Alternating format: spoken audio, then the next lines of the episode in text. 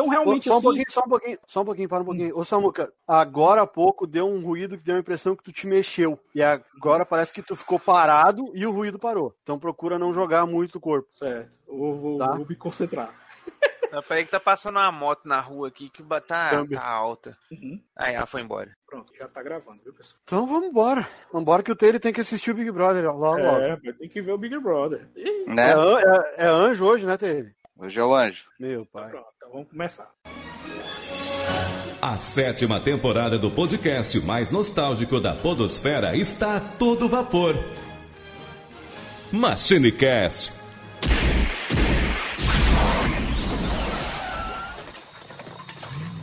Salve, salve, machineiros! Aqui é Samuel Ragnos e hoje vamos aproveitar que o Team Blue tá de férias e vamos viajar para o ano de 1977 para um filme que hoje tem um nome, mas antigamente tinha outro nome. Eu sou Samuel Ragnos e separei aqui algumas roupas para a gente estar tá caracterizado para essa época que a gente vai viajar e para esse universo, né? Eu estou com a armadura Mandaloriano toda surrada para quando eu chegar nessa época a negada não me estranhar, né? Olha aí. E separei aqui uma roupa de Yoda, um chapéuzinho de palha para Eduardo Filhote. Saudações, pessoal, que a força esteja com todos vocês e eu só quero dizer o seguinte: eu tenho um mau pressentimento quanto a isso. Eita, fase clássica, né? E também separei aqui uma roupa de Padawan com trancinho e tudo para Matheus Silva. trancinha não, trancinha é, não. Trancinha, tem que ter. Padawan de respeito tem que ter trancinha. Ô Samuel, eu acho perturbadora a sua falta de fé. E por último, ele, que eu, te, eu tinha que separar, né? Uma indumentária que reflete a personalidade de cada um, né? Então, para ele, eu separei um manto negro Sif. Tá ele, Fábio? Fala, meus amigos, daquele jeitão. Venham para o lado negro da força. Olha aí. Já todo mundo em clima, né? De, de guerra nas estrelas, né? Eu sabia que o Tele ia gostar dessa fantasia aí. Viu? Tá que nem o De Volta pro Futuro, né? Quando o Martin e o Doutor vão lá pro, pros anos de 2015, né? Que já é passado hoje em dia, né? Aí o Doutor diz assim: Martin, usa essas roupas aqui que a gente tem que estar tá caracterizado pra essa época, né? Aí ele dá aquele, aquela jaqueta zona bizarra, né? Que cara, custa depois. Então a gente já vai estar tá caracterizado pra essa viagem. Mas antes, os recadinhos, Edu. É isso aí, Samuel. Então, pessoal, vocês já sabem, né? Se vocês estiverem passando lá por uma galáxia muito, muito distante, ou qualquer outro tipo de coisa que vocês estiverem fazendo, e vocês estiverem fazendo isso nas redes sociais, joga lá arroba MachineCast, que vocês vão achar a gente lá no Twitter, no Facebook, no Instagram, na Alvanista, em qualquer outra rede que vocês quiserem procurar, a gente vai estar tá lá. Ou então, vocês podem se juntar à Aliança Rebelde, que está lá lutando contra toda essa seriedade que existe aí pela Podosfera, lá no nosso grupinho do Telegram. É só você pegar o linkzinho que está aqui na descrição, antes que o Telegram seja destruído aí pela Estrela da Morte. Então corre lá! E é isso aí, galera. Você pode escutar o MachineCast em todos os agregadores de podcast, no Deezer, no Spotify, no Google Podcast, em qualquer lugar que toque podcast. Se for fazer uma viagem para uma galáxia muito distante, chega com o pendrive, encosta no piloto, um cara alto e peludo, e pede pra ele botar o MachineCast. Só cuida que ele pode arrancar o teu braço. É isso.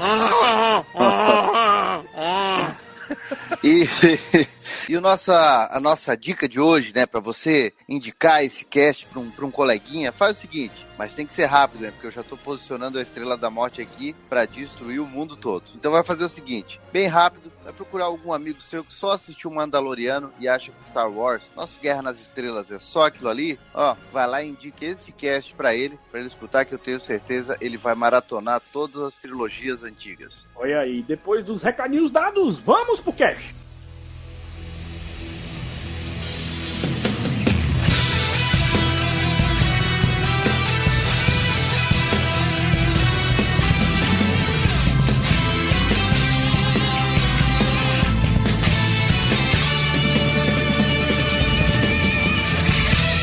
MachineCast, o podcast que vai voltar no tempo.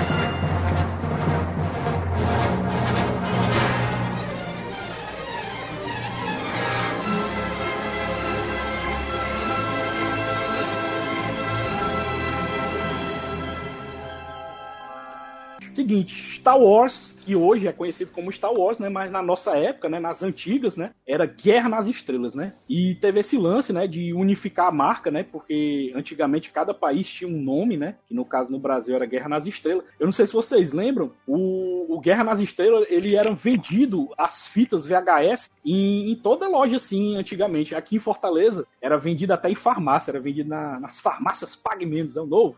Aí você comprava tanto as fitas VHS de Guerra nas Estrelas como as fitas da Disney, né? Porque eu não sei vocês, mas o, o Star Wars, né, o Guerra nas Estrelas, era muito difícil passar na televisão. Quando passava, é, era demorava anos para passar novamente. Eu me lembro que o primeiro que eu assisti foi o Retorno de Jedi lá em meados de, dos anos 80, mas eu não assisti o primeirão assim na TV, né? Eu tive que depois alugar o VHS para conhecer. Se eu não me engano, o primeiro que passou na tela quente foi o Retorno de Jedi, né? A tela quente estreou com, com o Retorno de Jedi. Se não me engano, ou foi Retorno de Jedi e Indiana Jones na outra semana, ou foi o contrário, mas a estreia de tela quente foi com, com, com um desses filmes. Eu não me lembro qual filme exatamente que era, porque eu era muito pequeno, mas eu lembro de estar em casa brincando, montando quebra-cabeça, assim, tudo, e na TV tava passando Star Wars. Mas eu era muito pequenininho, não sei qual filme não. Eu lembro da, da, do, das naves e coisa e tal, mas não.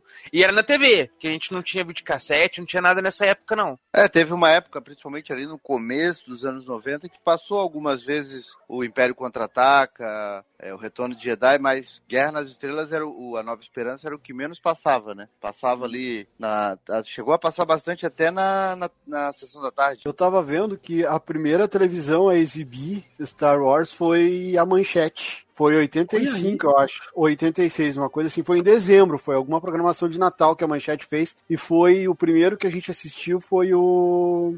que passou. Foi o Retorno de Jedi. Pelo menos eu, eu, li, eu li isso. Eu, eu, eu acho que eu li isso em algum site. Que agora não. Pode ter sido até no Omelete. Mas eu lembro de, de ter visto isso uma vez. Eu, certo que foi na Manchete, isso tenho certeza. Que a Manchete foi a primeira TV a passar Star Wars e foi o Retorno de Jedi. Ah, não é de se duvidar, né, cara? O Block era o cara de trazer as coisas diferentes. Pois é, e uma, uma coisa que eu queria ver com vocês, o Taylor, o Edu, enfim, o Matheus, é por que começar pelo o episódio 4? Porque no caso não era o 4 na época, né? Era só Guerra nas Estrelas ou Star Wars só, né? Só depois é que o George Lucas, com sucesso, né, foi criando as numerações. Mas o mais curioso foi que quando ele criou a numeração, em vez dele colocar Star Wars 1, veio colocar logo 4. Vocês lembram, assim, qual foi o motivo por que ele preferiu começar do 4 em vez do primeiro? Eu li é, ele falando numa entrevista e coisa e tal, que quando ele criou a ideia do, do, do coisa e tudo, ele já tinha mais ou menos a ideia do, do, do Anakin criança e evoluindo, crescendo, virando Darth Vader, morrendo morrendo, aquela coisa toda, que seria a saga da história dele. Só que tudo que ele queria fazer, eles já fizeram muita mágica, né, com, uhum. com, com o episódio 4 e tudo mais, e o que ele queria fazer não teria como ele fazer naquela época. Sim, era o que eu sabia que... também. E ele não tinha é. tecnologia suficiente para mostrar a República no auge, né? Porque era uma tecnologia muito novo, é, capitais imensas, né? Carros voadores para todo lado. E ele não tinha nem tecnologia e nem tinha grana para fazer isso, para mostrar essa primeira trilogia, que no caso seria a trilogia do Anakin, né? Então ele resolveu começar pela trilogia do Luke, porque a história exigia locais mais simples, né? É, de fazer a história, né? E não grandes capitais e, e locais futurísticos é requerer um orçamento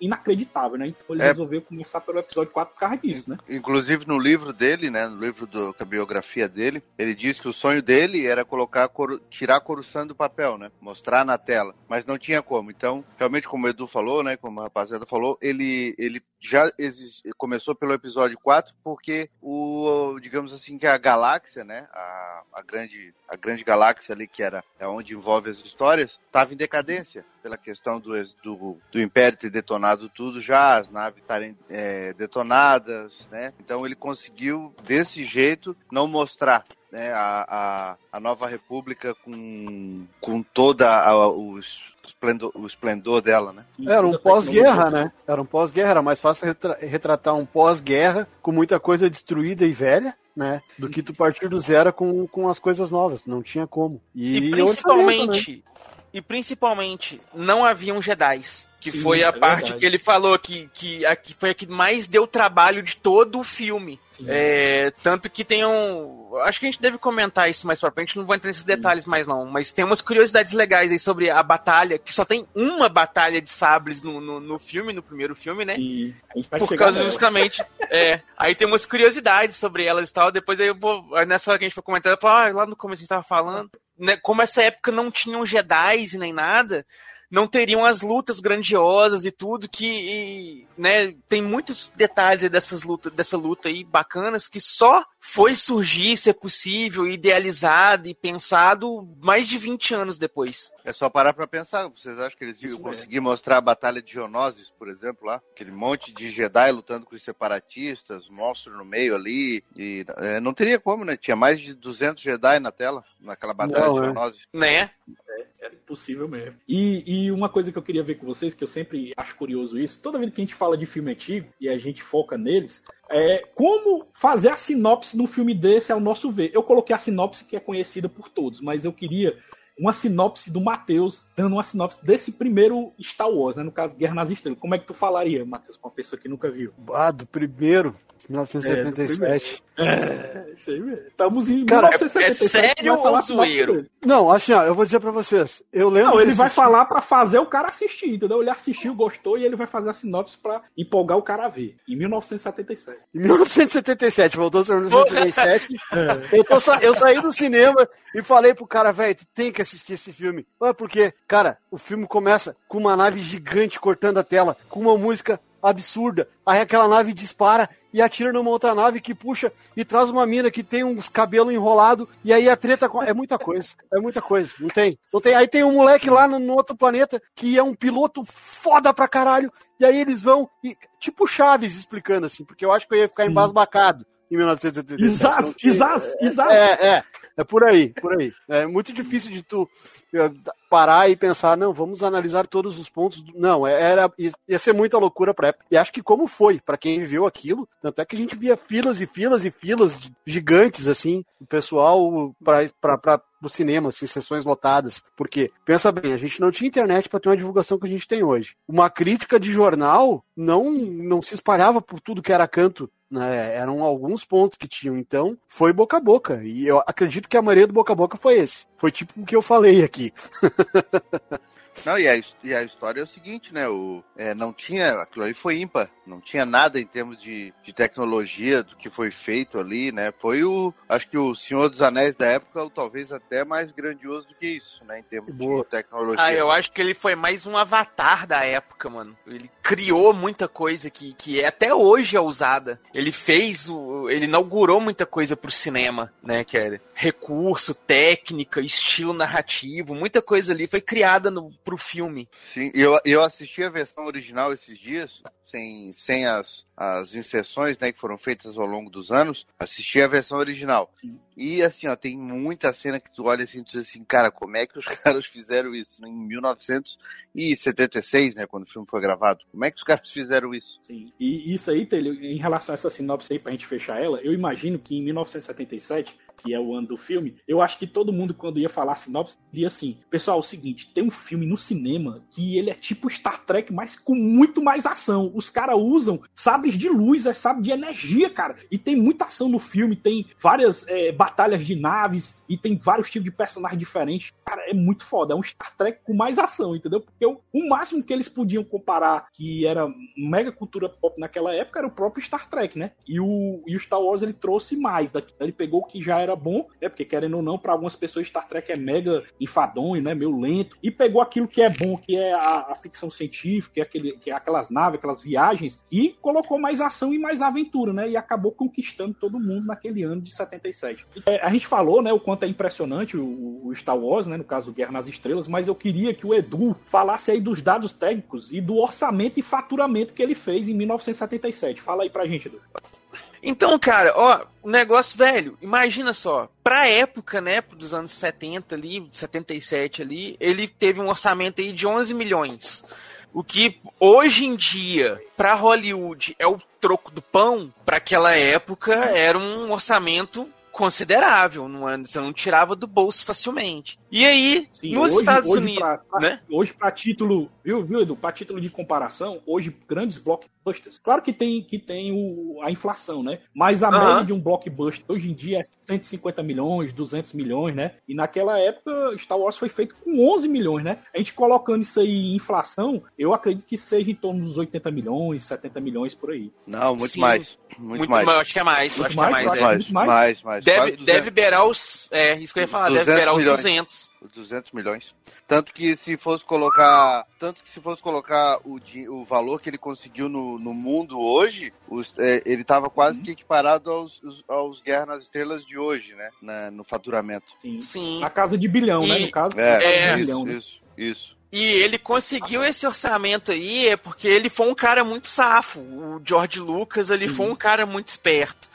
Ele praticamente cedeu é, é, o direito que ele teria, né, do, do- do- da licença de, de bilheteria, dos negócios e tudo. Ele praticamente cedeu a parte dele inteira, em, em troco do, do- da galera fazer os negócios ali, pra Os conseguir a grana. Ele, ele, ele trocou pelos merchandise. Ó, eu quero só os merchandise mesmo. É, porque isso aí é coisa que ele, tipo assim, ah, se o filme der algum dinheiro, algum retorno, alguma coisa, é que ele teria esse dinheiro de volta. E enquanto os investidores já teriam o dinheiro na bilheteria, na primeira semana. Então ele jogou essa ideia na galera apostando mesmo no filme a longo prazo. E o cara tava tão certo nessa ideia dele que só nos Estados Unidos ele conseguiu arrecadar aí na, na bilheteria, no, no, no faturamento aí, 460 milhões, chegando a 775 milhões no mundo. Ou seja, o filme fez só 70 vezes mais do que o que ele custou. no, no- no- é- é, em se tratando de Hollywood, né, que é um, querendo ou não, quem pensa que esse filme é feito para ser conceitão, ou só pra ser divertido e coisa e tal, tudo tá errado. Porque filme é feito pra dar dinheiro. Essa é a verdade. Então, em se tratando de Hollywood, o que ele conseguiu emplacar foi tipo um fenômeno, né? O cara fez o que seria hoje, por exemplo, é um cineasta totalmente indie pegar aí um filme aí com um mesmo orçamento hoje, né, de 11 milhões, igual eu falei, hoje é um troco de pão a nível de Hollywood, que orçamento de filme aí às vezes gira em bilhões, tem vezes que 11 milhões não paga o cachê do artista, É mesmo. É Né? verdade. e o cara fez um filme que, porra, né, ao tanto que arrecadou, fez dinheiro igual água o negócio. Ele foi, velho, Star Wars. Chegou, chegou igual o, o, o Leônidas, assim, sabe? Falou, This is Sparty Pé, meteu o pé na porta. E o que, o que é mais massa de tudo isso, né, pessoal, é que eh, o Jorge Lucas ele conseguiu tanto ser o diretor como ser responsável pelo roteiro. Então, como o Edu falou, é praticamente um filme indie, né? Porque tudo tava na mão do diretor, né? O diretor era o roteirista e o diretor ao mesmo tempo. Então é foda demais isso aí. o Star Wars, ele, ele foi um filme indie, né, cara? Ele foi feito. Muita coisa foi feita na garagem, muita coisa os caras, tipo, tiraram da cartola, igual coelho branco, assim, pra fazer os negócios e tal. Tem uma lenda muito interessante que tem aqueles momentos, né, do, do- do- do- do- dos asteroides voando ali, coisa e tal, é, é, no, no primeiro filme. É, uma cena assim, perto da Estrela da Morte, que passa os negócios voando e tal. Que o pessoal fez aquilo ali assim, com, com, com um brinquedo de, de, de ficar arremessando. Pegou assim, os negócios, ficava jogando os negócios assim, e filmava e fazia câmera lenta. e dava Aquilo- efeito a- negócio Aquilo passando. foi o que sobrou de Alderan. Aquilo Né, tipo de isso. Alderan. É, dizem, dizem que tem até uma batata. Ô, mas deixa eu perguntar um negócio pro Tere que eu vi uma vez, não sei se é, o Tere vai saber. Eu acho que o Tere, vai- de todos nós, o Tere vai saber responder. O sucesso foi tanto que antes dele negociar os direitos dos brinquedos, ele tava vendendo vale brinquedo, é verdade isso aí, Tere? As lojas vendiam um vale brinquedo de Star Wars. É, não, bem pelo contrário. O que aconteceu foi que ele, o George Lucas, quando ele tava, quando o filme tava para estrear no, no cinema, né, que tava em pós-produção, ele começou a oferecer para todas as empresas, ofereceu para Hasbro, Mattel e foi oferecendo para todas as gigantes do mercado e todas elas se negaram a fazer, porque acharam que ia ser um fracasso, que o filme não, não tinha potencial, aquela coisa toda. E ele acabou oferecendo para Kenner, não ficou sem opção, acabou oferecendo para Kenner que era uma empresa pequena com relação às outras, era minúscula, era Era uma empresa de pai e filho. E aí a Kenner abraçou o negócio, só que ela não tinha o mesmo capital que uma, que uma, que uma Hasbro, que uma Mattel da vida tinham. E, E acabou não podia fazendo. fazer E não podia não- fazer uma produção tão grande, né, Tele? Que Ela não podia conseguiria fazer, milhares, uma né? produção tão. Exatamente. E aí o que aconteceu? Só que daí eles estavam já se programando pra fazer, tipo, o filme saiu no verão, pra. Eles estavam se programando pro outro verão começar a vender os brinquedos, um ano depois, como às vezes era costume. Porque tinha muito filme que demorava a engatar. E aí só que o filme explodiu, e aí a criançada toda pedindo Star Wars pro, pro Natal e não tinha. Aí o que, que a Kenner fez? A Kenner começou a vender vale brinquedo. Então o pai Hum. comprava o vale brinquedo e aí tava prometido lá que em março o, brinca- o brinquedo chegaria na casa da, da criança ou ela trocaria na loja. Olha só, rapaz, a Kenner aí inaugurando o financiamento coletivo. Na E verdade, vendeu i- E foi uma água. Viu? É. Inaugurando, na verdade, Edu, a pré-venda, né? Pré-venda. A pré-venda, é, mas foi, foi tipo um projeto de financiamento coletivo. Eles não tinham a grana pra poder bancar o negócio,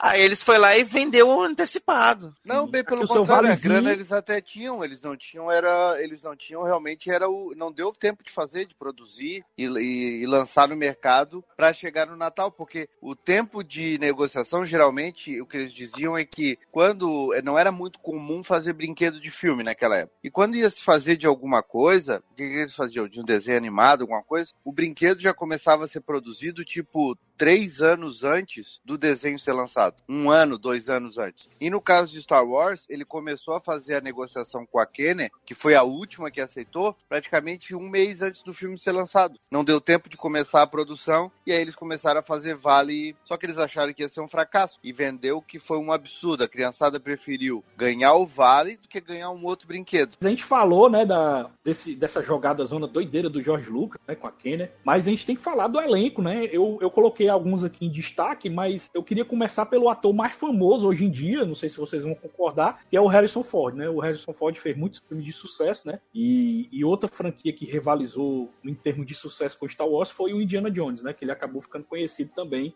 como o, o, o Indy, né?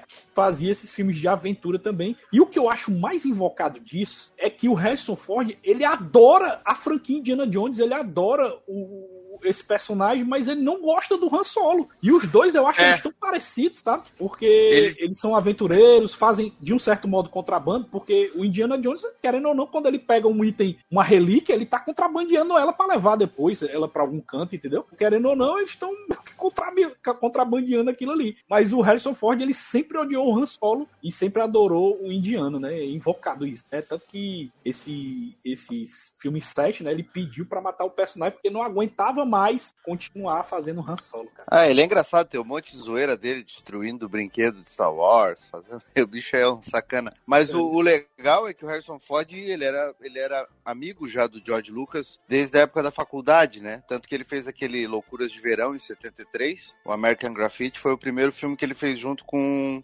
é, parceria com o George Lucas, o primeiro filme do George Lucas como diretor, filme grande. E aí depois disso ele começou ele ficou ele ficou um tempão sem conseguir nada, chegou a trabalhar de carpinteiro um bom tempo, né, em Hollywood, e depois ele veio para esse filme. Mas realmente ele não gosta do, do, do Han Solo, eu não sei se ele não gosta ou se hoje em dia ele já faz de zoeira mesmo, porque já virou meme isso e tal, então, mas é nítido que ele adora o Indiana Jones e ele não gosta muito do Han Solo. Pra ver como é que é isso. Mas, Edu, eu sei que tem um ator que tu adora ele, eu já vi tu comentando em vários podcasts sobre ele, que é o Mark né? Que é o Luke Skywalker, né? O protagonista praticamente do filme, né? Porque ele o Han e a, e a, e a Princesa Leia, eles dividem é, o protagonismo do filme, né? Mas praticamente é o Luke mesmo, não tem pra onde correr, não. Mas o que é que tu pode destacar, Edu, da carreira do Mark Hamill que tu adora, assim, que ele já fez? Cara, ele ficou bastante famoso, é, não como ator, mas sim como dublador.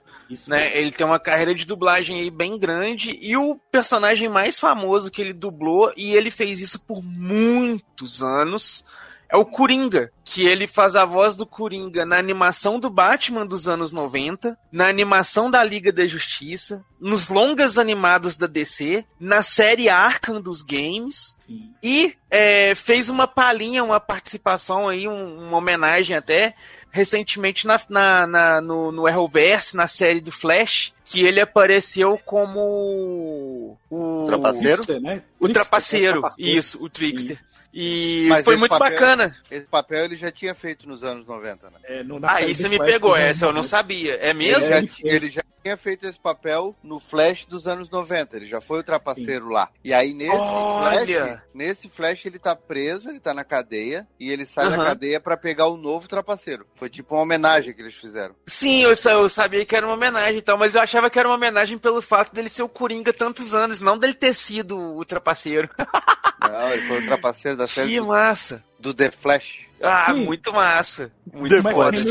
O é, The Mark Flash. Hamill, ele é muito. Pois é, o The Flash. E o Mac Hamill, ele é muito ligado à coisa nerd, né? Ele faz muita coisa de, de animação e de dublagem, como o Edu falou. Mas eu queria falar um pouco sobre a carreira da Carrie Fisher, né? Porque a Carrie Fisher, ela ficou muito conhecida como a Princesa Leia. Mas assim, o filme, por incrível que pareça, vocês podem falar outros dela que vocês acham que é bom. Mas o que mais se destacou pra mim é o filme do Blue Brothers, que ela é uma da, das namoradinhas lá do Blue Brothers, que ela é mega ciumenta. Se eu não me engano, é, é- é do Blue Brothers gordinho. Agora eu esqueci o nome dele, do ator. James ela fica todo Belushi? tentando- John Belushi. James Belushi. É, John John Belushi. Belushi. John Belushi. James Belushi Ela era fica o mais novo. filme inteiro. Ela fica o filme inteiro tentando matar ele, cara. É muito engraçada a personagem dela. E ela tá linda nesse filme. Ela tá. Eu, eu acho ela muito mais linda do que a própria Princesa Leia nesse filme do- dos Irmãos Cara de Pau no Brasil, né? Que ficou conhecido no Brasil. Pra mim, assim, porque assim, a carreira dela, ela é muito de coadjuvante, né? Por exemplo, tem aquele é, Harry Sally, né? Que é comédia romântica, ela é amiguinha da protagonista, que é a Meg Ryan. Mas ela nunca teve, assim, realmente filmes de destaque, filmes or-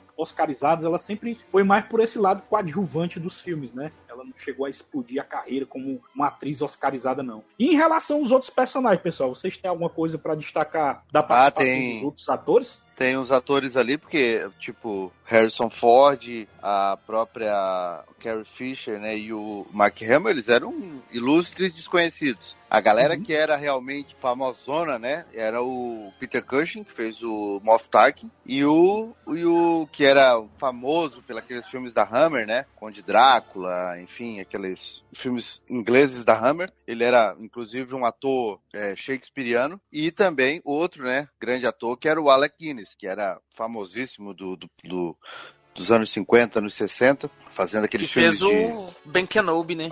Sim, ele foi o Ben Kenobi, mas e ele morreu com uma mágoa muito grande, e ele morreu falando isso, que ele não queria ter, ser, ser conhecido como o ator que, tanto que ele renegou o papel, né? Ele não queria ser conhecido como o ator que fez um, um filme de fantasia, porque pra ele aquilo ali era um filme de fantasia. Ele era um ator shakespeariano também. Um barulho aí. Foi É. mal, é a cadeira aqui. Ele era um ator shakespeariano também, fez vários clássicos do passado, e ele disse que por ter feito Obi-Wan Kenobi, acabou matando o resto da carreira dele. Então ele. E ele era. Nossa, fez muita coisa. Muitos daqueles clássicos, que é tipo Cleópatra, Ben-Hur, essas coisas assim, aqueles clássicos gigantescos, né, dos anos 50 e 60. Então, e ele disse que ele ficou conhecido por, por um papel de um filme feito para criança, que era o que ele considerava o filme, filme feito para criança. Então ele morreu renegando o papel de, de Ben Kenobi. Pois é, cara, eu acho isso paia pra cacete, porque Cara, mas não é que fazer igual. Ah, velho, é sim, cara. Ah, é, pensa, pro- pensa pro cara, pensa assim, ó, tu ser, por exemplo, tu pega aí uns caras que hoje em dia são conhecidos por fazer filmes de drama, tal, tipo, sei lá, um Tom Hanks, um negócio da vida, e o último filme que, aí ele fica lá, sei lá, 10 anos desaparecido, o último filme que ele vai fazer na carreira dele é Shark Boy Lava Girl, e aí ele fica conhecido por esse filme. Quer dizer, todo o restante da carreira, porque o, o, o Alec Guinness, a carreira dele foi, assim, clássicos de guerra, clássicos de espada e sandália, é, muita coisa. Então, aqueles é, clássicos bíblicos, ele fez muita coisa mesmo. Dizem que Não. ele nem sabia a história. Ele simplesmente pegou as falas dele, o que ele tinha que fazer, foi, gravou, foi embora, sem saber do que se tratava. Nossa, velho, caralho. velho. Saca, Era um velho? Mas é, é aquele caso, velho. É o cara, tipo assim, é. É como pegar um ator hoje. É, é igual pegar o Clint Eastwood aí, por exemplo, que ficou consagrado aí fazendo os filmes de faroeste lá antigamente, né? Ficou. a- a- virou a cara do, do, do típico pistoleiro por décadas. e, e fica famosão aí por causa de Menina de Ouro, que muita gente hoje conhece ele mais por causa de Menina de Ouro, por exemplo, do que pelo filme de faroeste dele. E o cara ficar ruim porque vai ficar chateado porque Menina de Ouro é um filme de drama, que ele tá fazendo um personagem dramático e coisa e tal, e não o heróizão protagonista, coisa e tal, que ele tava típico acostumado a fazer antigamente, sabe? São públicos diferentes, velho. A galera que cresceu vendo ele nos anos. No, na era de ouro dele lá do, do Faroeste e tudo e tal é, é, é, outra totalmente diferente da galera que viu ele vendo Menina de Ouro. A galera nem era nascida nessa época. É igual o cara do. igual o Alec, o Alec Guinness, tá ligado? Não, Quem viu bem, ele mas... como Obi-Wan e gostou, nem sabia, nem era nascido na época que ele fazia esses outros é. filmes. Mas Eu o Clint até... Eastwood não tem como, né? O Clint Eastwood, por mais que tu saiba que ele é diretor hoje em dia, porque ele tá com 90 e poucos anos, mas eu acho que até o mais leigo dos leigos sabe a carreira dele. Agora o Alec Guinness não, o problema dele é que ele ficou meio desaparecido no mercado por uns 10 anos e quando voltou, voltou justamente nesse papel, que ele até ficou meio relutante em fazer na época, porque nunca tinha trabalhado com animatronic, nunca tinha feito nada disso. E ele participou disso, para ele foi um papel, um trabalho a mais. É, eu acho que se juntar as cenas dele ali deve dar uns 12, 15 minutos de tela, e ele acabou ficando e foi imortalizado por esse papel. Tá entendendo? É verdade. dá um Google aí, ó, dá um Google aí, Alex Guinness, que vai aparecer. Vai aparecer ele como Obi-Wan.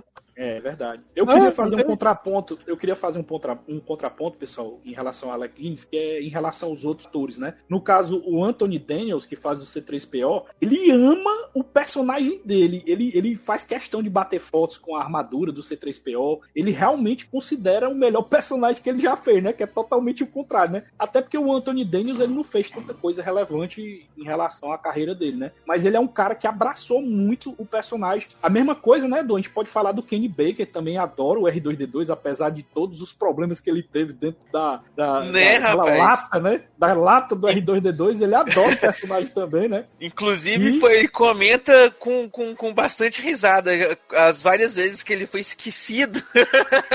É, mas é. dentro do R2D2. O Anthony Daniels não foi o protagonista de Lawrence da Arábia, As Pontes do Rio Kwai, tá entendendo? Os Heróis de Malta. É. Um, monte de filme que o cara fez que são clássicos dos clássicos dos clássicos, que ele foi o protagonista, né? Ele não foi o protagonista, mas participou, por exemplo, do Doutor Vago, tudo isso aí.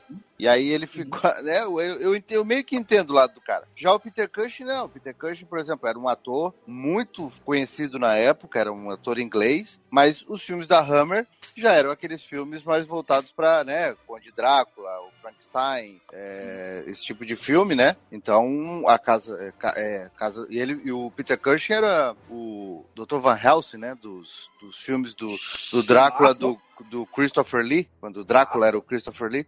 Então, quer dizer, para ele já foi mais fácil se adaptar a esse tipo de filme que foi Guerra nas Estrelas. Agora... Os filmes dele eram era mais populares, né? Era, era de Exatamente. Terror, de aventura, Exatamente. então ele, ele se adaptou melhor. E eu queria falar também do Peter Mayhem, né? Que é o Chewbacca também, o Chewbacca, né? Que ele adora o personagem também. E a gente sempre vê ele fotos também com a roupa dele. Ele adora também o personagem, cara gigantesco, né? E, e assim, um ator, galera, que eu não cheguei a pesquisar e eu não lembro assim da história dele é o é o David Prowse, né? Que fala o, o Darth Vader. Prowse. Eu acho que ele é Prowse, né? Só... Ele era mais era, ele era mais de corpo, né, pessoal? Ele não tinha esse negócio de David né? Prowse, Porque... não, ele era um ele era um dublê. dublê. Sim, dublê. Nunca foi Pronto. conhecido por. Tanto que a voz não é dele, né?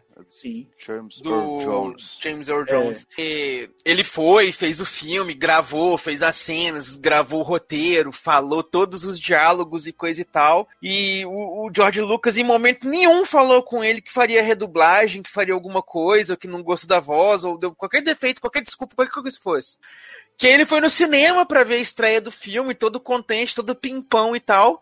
E na hora que ele chega lá, o personagem é ele, a voz não é dele, e ele debaixo da máscara e o povo, Nossa. tipo, e ele, ninguém sabia que era ele, só ele sabia que era ele.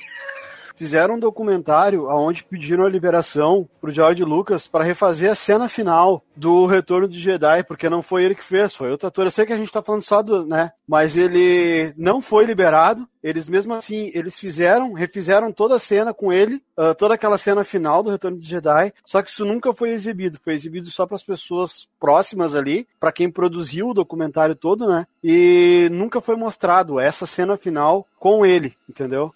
Ele não gravou, e aí eles fizeram isso num documentário, e não houve liberação da, da do George Lucas para eles lançarem aquela cena final em qualquer canal, qualquer lugar, assim, sabe? Não deixaram. E isso nunca vai ser visto porque não tem a liberação dele como um rosto do Darth Vader naquela cena final com o Luke. Foda, né? Eu, achei, eu achava que, que ia ser legal isso. Ia ser uma homenagem bacana pro cara, mas não foi liberado por isso que eu falo, é porque ele é um ator que a gente conhece ele pelo corpo do Darth Vader. Ele não teve a chance de mostrar a capacidade dele, né? Talvez ele até fizesse um bom trabalho, né?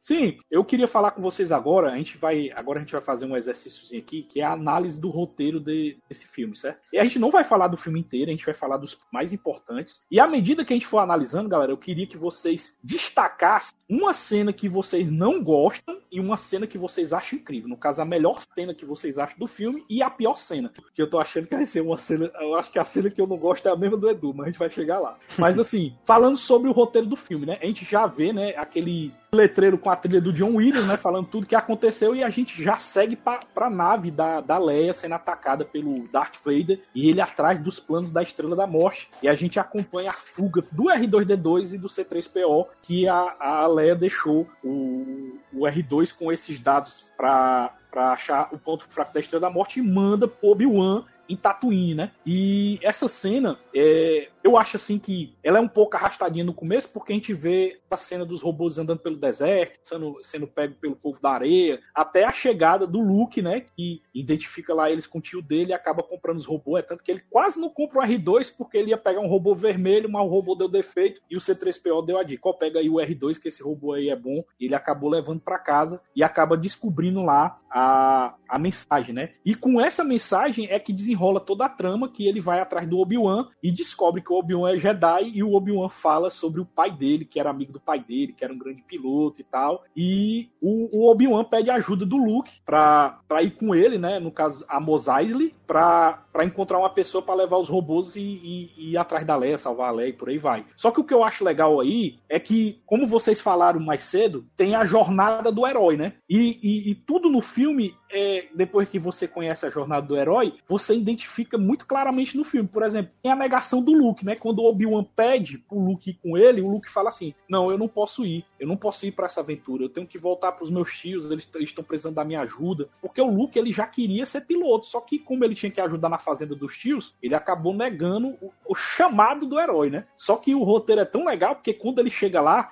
a gente vê até uma cena um pouco forte, né? Eu fiquei até admirado que mostraram isso aí. Ele encontra o corpo do tio carbonizado quando chega na fazenda lá deles e tudo queimado, né? Que foi o Império procurando os robôs e acabou matando os tio dele, né? E o Luke, ele acaba seguindo o Obi-Wan por causa disso, que ele não tem mais ninguém, né? E aí inicia a aventura e ele recebe e aceita o chamado do herói em direção é, ao Han Solo, né? Na, na Cantina do Mo. E eu queria falar com vocês que, não sei se vocês vocês compararam o, os dois filmes, é, as adições que o Jorge Lucas fez. Sim, o Jorge ali Lucas, fez bastante uhum. coisa nessa parte. Sim, porque quando eles chegam na cidade, né, é, o Jorge Lucas ele coloca tanto drones voadores, né, é, robôs, no caso é, como é que ele chama? Droids, né? Ele coloca droids, droids e, coloca, e coloca também vários, vários alienígenas, né, do tipo cavalo, né, só que modelo alienígena, né, praticamente. E ele enche a tela de, de vários Stormtroopers para deixar a cidade muito mais rica, né? Coloca mais elementos na cidade. Coloca, vocês lembram que ele bota tipo um dinossauro que parece um brontossaurozão gigante e tal. São e os bantas. Os bantas, né? Pois é. E ele acaba valorizando mais ainda o, a vida na cidade. É tanto que tem uma tomada aérea que a gente vê que ele fez depois, que ela é toda. A cidade é toda digital, né? Que ele, que ele fez a inclusão primeiro nos anos 90, não foi, Tele? E depois, se eu não me engano, em meados dos anos 2000. Ele, foi, primeiro foi em 94, se eu não me engano, a primeira mudança, e depois na época dos, do, da segunda. Da, da, da, da nova trilogia. Ele deu uma remodelada também, adicionou algumas coisas para dar uma caracterizada no, na, é, junto, como é que eu vou dizer? É, deixar mais característico uma, uma trilogia com a outra. Sim, é tanto que eu comparei quando eles entram na cantina o original do que tá aparecendo hoje. No original tem tipo um lobisomem, assim, tem um, tem um bicho assim com um, uma máscara de lobisomem. Aí no, no mais atualizado ele, ele, ele muda, né? Ele bota um alienígena meio lagarto e tal. Então ele, ele, ele aumenta a gama de alienígena lá na cantina e faz essas modificações no filme dele, né? Mas eu acho que a modificação mais é, é, diferente que a gente gente vê nesse filme é quando o Han ele enfrenta o, o capanga lá do. O Grido. do- Guido. É o Guido, né? Guido. Pronto. Não, é só Ele- Guido, não? Grido. Grido, pronto. É. No original, né, Tele, ele saca a arma primeiro e mata ele antes dele sacar a arma, não é isso? Sim, O é, original? o- ele fala que não, ele vai receber o dinheiro e já vai puxando a arma ali, daí o outro fala, ah, meu, mas eu tenho vontade de matar ele, pum, atira primeiro. E aí eles fizeram aquela modificação digital ridícula que aparece, né? Tanto que existe até, virou meme na internet, a galera, né? O Han atirou primeiro, né? Foi uma das Sim. primeiras hashtags levantadas na internet. E aquela cena é muito ruim, gente. Pois é. Porque, porque a primeira cena, quando ele, ele atira primeiro, dá um ar mais de bad boy pro personagem, né? Uma malandragem maior e tal. É um cara que não tem medo de matar se precisar. E quando o Jorge Lucas ele fica. Parece que o Jorge Lucas ele ficou com receio de deixar o personagem tão, entre aspas, bad boy e, e resolveu fazer essa modificação que tem no, no- na- nos outros. As outras modificações, né? No futuro, né? Que ele colocou. Que no caso ele atira, né? E o tiro sai, sai meio na diagonal. O, o, o Han ele dá uma inclinada com o pescoço e atira depois, né? Ou melhor, no ao mesmo tempo, né? Porque primeiro ele botou que ele atira depois e depois botou ao mesmo tempo. É, Mas eu, eu ainda acho mais legal o primeiro que ele atira primeiro. Eu acho mais massa também. Ah, não, Né, não tinha ele- necessidade dessa mudança, porque, cara, foi construído o cara como um pirata. O cara é um pirata. Sim, Então, Só que ele não. É, só que ele não contava que fosse ser um personagem que tivesse tanto apelo com as crianças. E é isso que fez ele mudar. Porque muita criança gostava e se identificava do Han. Tanto que nos, no- nos filmes pra frente aí o Han tem uma, uma amenizada. Ele já fica mais um, um cara mais cômico ali, coisa e tal. Um, mais, bem, mas- mais é, reconhecível pra criança.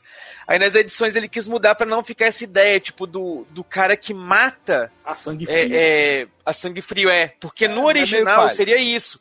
O Han Meio viu pai. que o cara ali, o Grido, iria matar, matar ele, não sei o que, ele vai lá e mata. mas e, e ele o teve a Grido evolução é. dele. Ele não precisava Sim. daquilo ali. Ele podia A, de a boas gente, ter a gente como adulto, sabe disso, Taylor. Ele Ah, tava, eu que- ele tava cri- não, preocupado com a imagem pras crianças, tá ligado? Não é como adulto. Eu era criança quando eu vi esse filme eu nunca vi problema nisso. Nunca Eu nem deixei dei de achar bola o... pra isso. É, nunca deixei de achar o Han Né? Solo um herói por causa disso. Mas você É sabe como é besteira. que os Estados Unidos são com esse negócio de, de violência com arma, né, velho? Qualquer coisa serve de motivo pro cara entrar numa escola e descer bala. Aliás, eu acho que foi um tiro no pé, porque eu nem lembro dessa cena como uma cena icônica do filme, até começar essa, essa polêmica de que o Han Solo atirou primeiro. Ninguém É, falava, ninguém- nunca vi ninguém, ó, foi o que ah, vamos comentar esta Guerra nas Estrelas que passou ontem. Ah, Vocês viram que o Han Solo atirou primeiro no alienígena verde? Ah, todo mundo nem dando bola pra isso. Queria falar da luta de sabre, queria saber por que que o que o Obi- Obi-Wan desapareceu ao invés de morrer, essas coisas que a gente ia perguntar um pro outro, né? E não Isso isso. E quando ele fez isso, eu acho que ele chamou uma polêmica que não, não,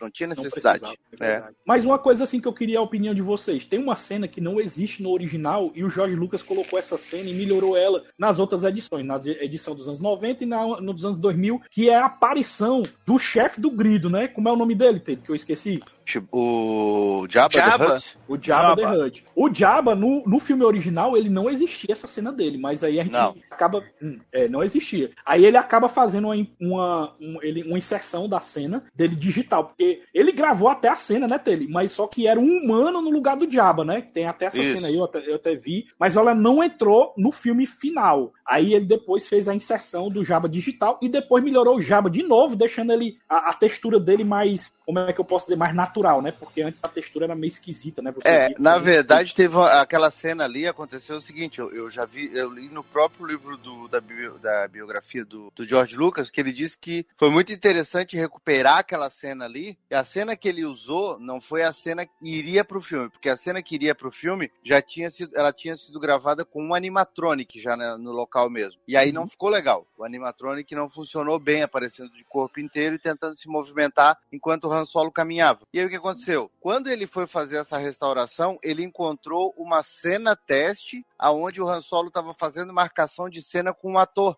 para depois fazer isso com o animatronic, que não falaria. Então, para marcar a, a- marcar a fala. E aí foi essa cena realmente que ele pegou essa cena teste e conseguiu inserir o Jabba é, digitalmente ali. Foi, foi interessante. E, e outra coisa que ele inseriu, Tele, só complementando o que tu falou, ele inseriu também o, o, o mercenário, o Mandaloriano, né? No caso, o. O o a- o Boba Fett? O Boba Fett. É, Boba Fett. é porque No- o Boba Fett só aparece, originalmente ele só aparece na, no Império Contra-Ataca, né? Quando é lá nas nuvens, é, na Cidade das Nuvens. E ali Ele eles, inseriu. eles também inseriram ele ali. É, que ele era o guarda-costa do Diaba desde o início, né? Ali, na verdade, não foi que inseriu ele. Ele, ele realmente apareceria naquela cena, né? Só que aí, como a cena inteira foi cortada, ele acabou não aparecendo no- originalmente no primeiro filme, mas ele já estava programado também para aparecer. Não foi uma coisa feita depois. Pois é, aí o que acontece? A gente seguindo a história, né? O, o, o Luke, ele, ele vai com, com o Han na nave, né? E lá, dentro da nave, a gente vê o Luke sendo treinado por aquela bolinha lá de. Aquela bolinha lá de laser, né? Que fica disparando os lasers e o, e o Luke usa o capacete para rebater os lasers e sendo treinado pelo Obi-Wan. E, e você vê que o treinamento do Luke praticamente não houve treinamento, né? Ele só teve um, um iníciozinho de um treinamento ali na nave, mas realmente ele treinou muito pouco. Não foi praticamente nada, né? E isso já traz o gancho pro próximo filme, né? Que ele iria ter outro mestre para reforçar a- o poder da força nele, né? Porque ele teve um treinamento tão pouquinho ali na nave, né? E, e lá, né? Eles acabam chegando no, na nave do Império, né? Que a, a princesa Leia, e eles acabam sendo sugados, que é usado em muitos filmes hoje em dia, do Star Wars e animações. Eles são sugados pelo raio trator, e o Han não consegue fugir dele e acaba sendo arrastado para a nave do Império. E lá eles têm que improvisar e fazer a velha tática de se fantasiar dos inimigos para entrar furtivamente na fortaleza, que no caso era, era a nave zona do Império que eles tinham que ir atrás da Leia, né? E tem toda aquela cena, eu acho muito legal essa parte, pessoal, porque tem muito tiroteio, né? E criou também aquele aquela lenda, né, do Stormtrooper nunca acertar tiro nenhum, porque Mas são ruins de tiro mesmo. Tem um que dá uma cabeçada quando tá entrando na porta. é mesmo. E, ô, e o- e o engraçado é que volta pra Tatooine lá quando eles acham, quando eles acham tudo destruído, o Obi-Wan fala pro Luke: "Veja só a precisão desses tiros. Com certeza são troopers." Agora, o- o- uma, uma coisa interessante, Samuel, é que Sim. o filme faz parecer que o, que o Ben, que, o Obi-Wan, né, que é chamado de Ben ali, que o Ben, Sim. é, ele tá muito pouco tempo com o Luke e ele tem muito pouco tempo de treinamento com o Luke. Isso aí, depois, e aí fica uma coisa meio estranha, porque, só adiantando um pouquinho o roteiro, quando o Ben vai pra força, né, e o, Sim. e o Luke parece, pô, fica sentido, ah, porque ele era meu amigo, mas, pô, parece que fazem 15 minutos que eles se conheceram. Na verdade, o filme deu uma comprimida no tempo, mas o tempo em que os tios dele morreram e eles chegarem lá em Tatooine, aquela coisa toda, foi um, um tempo bem maior. E aí os, os quadrinhos da época e os livros da época, que hoje em dia são Legends, né? Eles mostraram um pouco mais do treinamento do Luke junto com, com o Ben. Então o Ben chegou a treinar o Luke um, um certo tempo. O, Obi, o, o Yoda treinou mais, mas o Ben treinou o Luke um, um, um certo tempo também. Olha aí, que legal. Talvez algumas semanas, né, antes deles viajarem, né? Mas é legal ter, ter aparecido isso no filme e ter dado mais essa, essa impressão pra gente, porque realmente a impressão que o filme deixa é que o treinamento foi muito curtinho, não, não dá pra transparecer. Mas tem uma coisa no filme, eu não sei se tu lembra, que vocês devem ter assistido recentemente, o Luke já conhecia o Ben Kenobi, ele chamava o Obi-Wan de Velho Ben. Será que ele está atrás do Velho Ben? Então ele já conhecia o Obi-Wan um certo tempo, só que não teve treinamento com ele na época que conhecia ele, né? Teve o treinamento do o, Obi-Wan chamou ele pro, pra aventura, né? Mas é, assim, isso, isso até o, as- essas séries novas, né? Clone, os, as Clones, Clone Wars, o próprio Rebels que tava agora, os, os gibis e tal. Eu acho que vai mostrar bastante nessa série que vai vir do, do Obi-Wan, mas mostra que apesar dele não ter ele ter. Ele ficou meio que perto do Luke sempre, né? Já foi meio que de propósito ele ter ido ali pra Tatooine também, porque ele ficou tipo, se o Darth Vader aparecer aqui pra matar o Luke, né? Porque simplesmente deu sorte, né? Porque eles entregaram o Luke pro, pros tios do, do Anakin. Ele só não quis voltar no planeta dele porque a mãe dele tinha morrido lá. Ele não, sei lá o que, que aconteceu, ele tava tentando se desapegar do passado. Mas se o Darth Vader por acaso resolve nessa de se desapegar do passado, voltar lá pra matar os tios, ele tinha feito a roça no Luke junto. Então eu acho que o Obi-Wan tava meio que por ali, sabe? Meio que. E os tios sabiam que ele era um Jedi, né? Tanto que eles, quando o Luke fala lá, ah, os droids estão atrás do velho Ben, tio dele lá dá uma olhadinha pra tia e ela, ah, não, uma hora ele vai ter que ficar sabendo, não sei o que e tal. Ele- Eles sabiam, né? Porque ele entregou pra eles quando eles eram, quando o Luke era bebê. Então eu acho que ele Pois é. ficou por ali, ele tinha um certo contato com o Luke, mas nada demais. Tem uma hora que a tia dele chega a falar: "Ah, não adianta a gente tentar esconder muita coisa, ele tem muito do pai dele. Vocês lembram desse pedaço? Tem uma, tem uma, tem uma passagem assim. E outra coisa que eu acho. Sim, quando eles coisa- estão tomando café. O, o leite azul. É leite É, azul? o leite azul, leite de banta. É, E eu, e eu acho ali também que o que dá pra gente colocar nesse contexto é que o Obi-Wan não quis mesmo manifestar a força no Luke pra não ser rastreado, pra ficar quieto, né? Porque talvez se ele manifestasse a força dele, mais a do Luke, eles iam se achar. O Vader ia sentir eles em algum momento. E ele não E- quis isso, por isso que ele se exilou mesmo, se escondeu. E hoje em dia até foi inserido, né, no cânone os Inquisidores, né, que o Darth Vader mo- montou depois da caçada do- da ordem da ordem 66, 66. quando da ordem 66 ali, quando o Darth Vader realmente se transforma em Lorde, ele monta os Inquisidores, que são eles não são Siths, mas eles têm o domínio do lado algum domínio do lado negro da Força, e eles começam a caçar todos os Jedi da galáxia. Então os Jedi não podiam mostrar nada da- de nenhum contato com a Força, senão eles eram rastreados. Sim.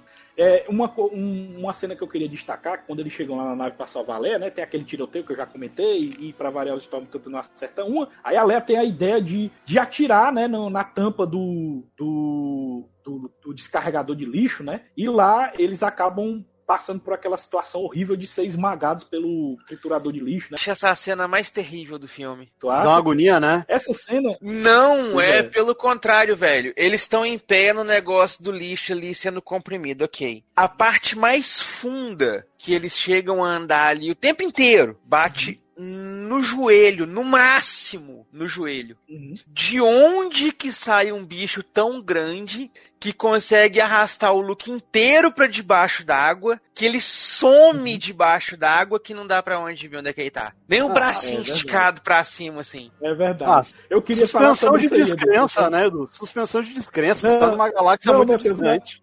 Mas eu queria falar dessa cena. Ela, ela não é a minha pior, ela é a pior do Edu, né, Edu? Tu acha essa aí a pior cena do filme? Eu né? acho essa. Porque, velho, não, não, não tem sentido nenhum ter um bicho desse tamanho num pedaço de espaço tão pequeno. E se o negócio pega e comprime a massa, tudo que tá ali, como é que tem um bicho vivo ali dentro? Mas quando o Ah, bagulho. Eu bom, acho que eu acho que embaixo Aham. daquela água tinha uma, uma saída à direita ou à esquerda. Porque a hora que começa Uhum. a ter a compreensão é que o bicho desaparece. É, O isso bicho- é verdade, ele É, desaparece. ele tem. É. O bicho ele vive ali, ele, aquele é o ambiente dele. Ele sabe que a hora que fechar o lixo, ele tem que sair fora. Ele é tipo uma cobra que anda pelos esgotos da nave, né? Tipo isso, né? Quando ele vê que o negócio tá esmagando, ele sai de lá e entra no cano e vai fora. É verdade, senão o bicho nem teria aquele tamanho, porque aquela, aquele compressor ali deve funcionar uma vez por dia. Sim. Mas assim, essa cena tem, tem coisa boa nela que é justamente o R2 salvando o dia, né? É tanto que teve outro filme da, da franquia que fez cenas parecidas do R2 salvando eles utilizando é, é, o hackeio dele, né? Que ele hackeia a- essa- essas instalações da nave para conseguir salvar o Luke e a equipe e acaba valorizando mais ainda o R2. E é uma coisa que eu queria falar com vocês, que eu queria desabafar, porque nunca ninguém fala isso e eu vou falar. Eu sei que talvez os nossos ouvintes aí achem ruim, que talvez gostem desse personagem, mas galera, sinceramente, eu acho o C3PO insuportável. É eu acho chato, que nem é chato. chato pra caralho. Eu acho que nem alívio cômico ele serve, porque ele é tão chato que eu não consigo achar engraçado, entendeu? E fala umas É, é coisas isso assim que nada eu, que eu acho curioso, sabe? Porque todo mundo odeia o Jar Jar Binks. Todo mundo odeia. Uhum. Virou moda até, né? O Jar Jar Binks. Sim. Mas ninguém odeia o C3PO. E ele é chato. É. Ele é chato. Ele não Muito ajuda. chato. Ele só incomoda. É, ele, deixa Sim. o, ele deixa o R2 na onça direto. Depois ainda vai dar esporro nele. Enfim. Sim. Né? E, e, e é engraçado que ninguém odeia. Todo mundo gosta do Sim. C3PO. Ele é, É, o isso personagem que ele foi feito pra ser irritante, sabe? É o, o, o irritante que torna o R2D2 ainda mais divertido. É, mas eles tentaram, eles tentaram a mesma coisa com o Jar Jar e não deu, né? É Não. verdade. Mas é porque é, é- é a ideia da dupla cômica, ela tem que ser bem casada. É o que foi, é o que o James Gunn conseguiu fazer, por exemplo, com o Groot e o o Rock. O- os dois ali têm essa pegadinha. O Groot ainda é mais de boa, mais nice guy, mais tranquilão e tal, com o Groot mais nervosão, mais totalmente oposto. E é o mesmo caso dos androids. Enquanto o R2D2 ele é mais otimista, ele é mais parceiro, ele é mais leal, ele é, né, ele é mais características positivas, o C3PO carrega mais as características negativas. Ele é medroso, ele é desleal, ele é egoísta. É, e, fica, ele é chato mesmo. Então ele, ele é tem, são os dois contrapontos. E ele também não ajuda o grupo. Eu não lembro de uma cena que o R2 ajuda o grupo. Eu não lembro, assim, do, dos filmes, assim. Eu não tenho da cabeça, assim, não sei se você lembra alguma. Mas eu acho que o R2... ele ajuda em alguma coisa ou outra, mas é na cagada, né? Pois é, porque o C3PO, ele, ele simplesmente só serve pra irritar mesmo. Eu, pra mim é um dos personagens mais irritantes de Star Wars. Mas, assim, seguindo a história, vai chegar na minha pior cena agora, galera. Eu não sei se vai ser a pior cena de vocês, mas vamos lá. É a minha também. Obi-Wan... É... Eita, eita, pois é. O Obi-Wan se separou da equipe que tava atrás da Leia e conseguiram fugir lá do, do triturador, né? Do esmagador de lixo, né? Que o R2 salvou eles. E eles estão indo em direção à nave. E enquanto isso, o Obi-Wan está tentando desligar o raio trator, né? Ele vai em um dos, dos painéis lá e vai desligando as alavancas até que ele finalmente encontra o Darth Vader. Galera, essa luta, eu assim, já fazia tempo que eu não vi o filme. E quando eu fui rever, meu irmão, que decepção. Parece não, dois mas... batendo uhum. os cabos de vassoura no outro. A coreografia é horrível. Concordo. Realmente foi isso, porque igual eu falei no começo, lá, lembra que eu falei no começo que a gente ia citar umas Sim. coisas mais pra frente e tal? Uma delas é Sim. isso. O... Eles não sabiam como fazer duelo de sabre de luz. Sim. Porque eles não faziam ideia de como que o sabre de luz se comportaria. O George Lucas tinha na cabeça dele os barulhinhos, as ideias, tudo, mas eles não sabiam aquilo, como que eles iriam colocar aquilo em tela. Um bastão uhum. colorido, com a luz movimentando e fazendo coisa, como que seria o combate, eles não faziam ideia de como que era uma luta de espadas de verdade mesmo. Eles tinham visto é, é, poucos filmes da, pra, é, é de, de, de, referência e tal. Sim. Se eu não me engano, e... ele estava se baseando no filme de samurai, né? Do, de samurai Lucas, do né? Akira Kurosawa. Kurosawa. Isso, isso. isso. E o que, que acontece? Isso aí. O, a batalha dos dois é uma batalha de samurais mesmo. Você pode ver que os dois ficam fintando a batalha toda. Porque a ideia é: quem acertar, matou. Não tem essa de você ficar ali duas horas batendo espada e dando golpe, pulando, desviando, dando golpe de Kung Fu, remessa, volta. E, e esse conceito para eles não existia na época ainda, porque a ideia era toda muito samurai. E só foi ficar ruim a primeira vez que alguém falou ruim disso, falou: nossa, a batalha é meio mal feita. Foi só quando saiu a ameaça fantasma. Teve-se uma referência assim, nó, é assim é. que uma batalha de sabre de luz. É aí bom. a batalha dos dois ficou ruim. Porque uhum. até então, eu, para mim, quando eu vi, e até eu ver o episódio Fantasma, eu achava essa batalha fantástica. Para mim era o ápice do filme. E eu até ia comentar isso agora, pra mim é um dos melhores, não é o melhor momento, mas é um dos melhores momentos. Porque é o, a hora que você vê as porras de sabre de luz funcionando. E a cena é tensa, porque você fica naquela ideia assim, puta que pariu, velho. Se o cara acertar o golpe aqui, matou, porque o negócio derrete até porta de ferro. É só passar igual faca quente na manteiga. Não tem Sim. muito mistério. Eles levaram mais de 20 anos para desenvolver de fato a tecnologia e tudo mais de como funcionaria um duelo de sabres de luz. E aí eles já fizeram toda aquela pirotecnia, tanto que o, essa batalha da ameaça fantasma, ela é até hoje considerada uma das melhores batalhas de sabre de luz de todas, Sim. de toda a franquia. Ela só perde para a batalha justamente do Obi-Wan contra o Darth Vader do, do, do, terceiro filme. Eu acho que, que, é por causa disso, Edu, que o pessoal pede tanto pro Darth Maul voltar, né? Pedir para ele ressuscitar e tal, por causa que queria ver outras batalhas que nem essa, né? Que realmente ela é muito Também, boa. e também porque é um conceito de um personagem personagem que o George Lucas descartou muito fácil, né, cara? Ele apresentou o personagem e descartou. É, mas se vocês, vocês assistirem, por exemplo, o Rebels, né, que se passa quatro ou cinco anos antes da Nova Esperança, e tem a luta do Obi-Wan com o Darth Maul. Ali, Sim. Ele dá um... mói, né? No Clone Wars também, acho que nas na quinta temporada tem um encontro dos dois também. É, mas é que no Clone Wars ele ainda tá mais novo, né? Tudo bem.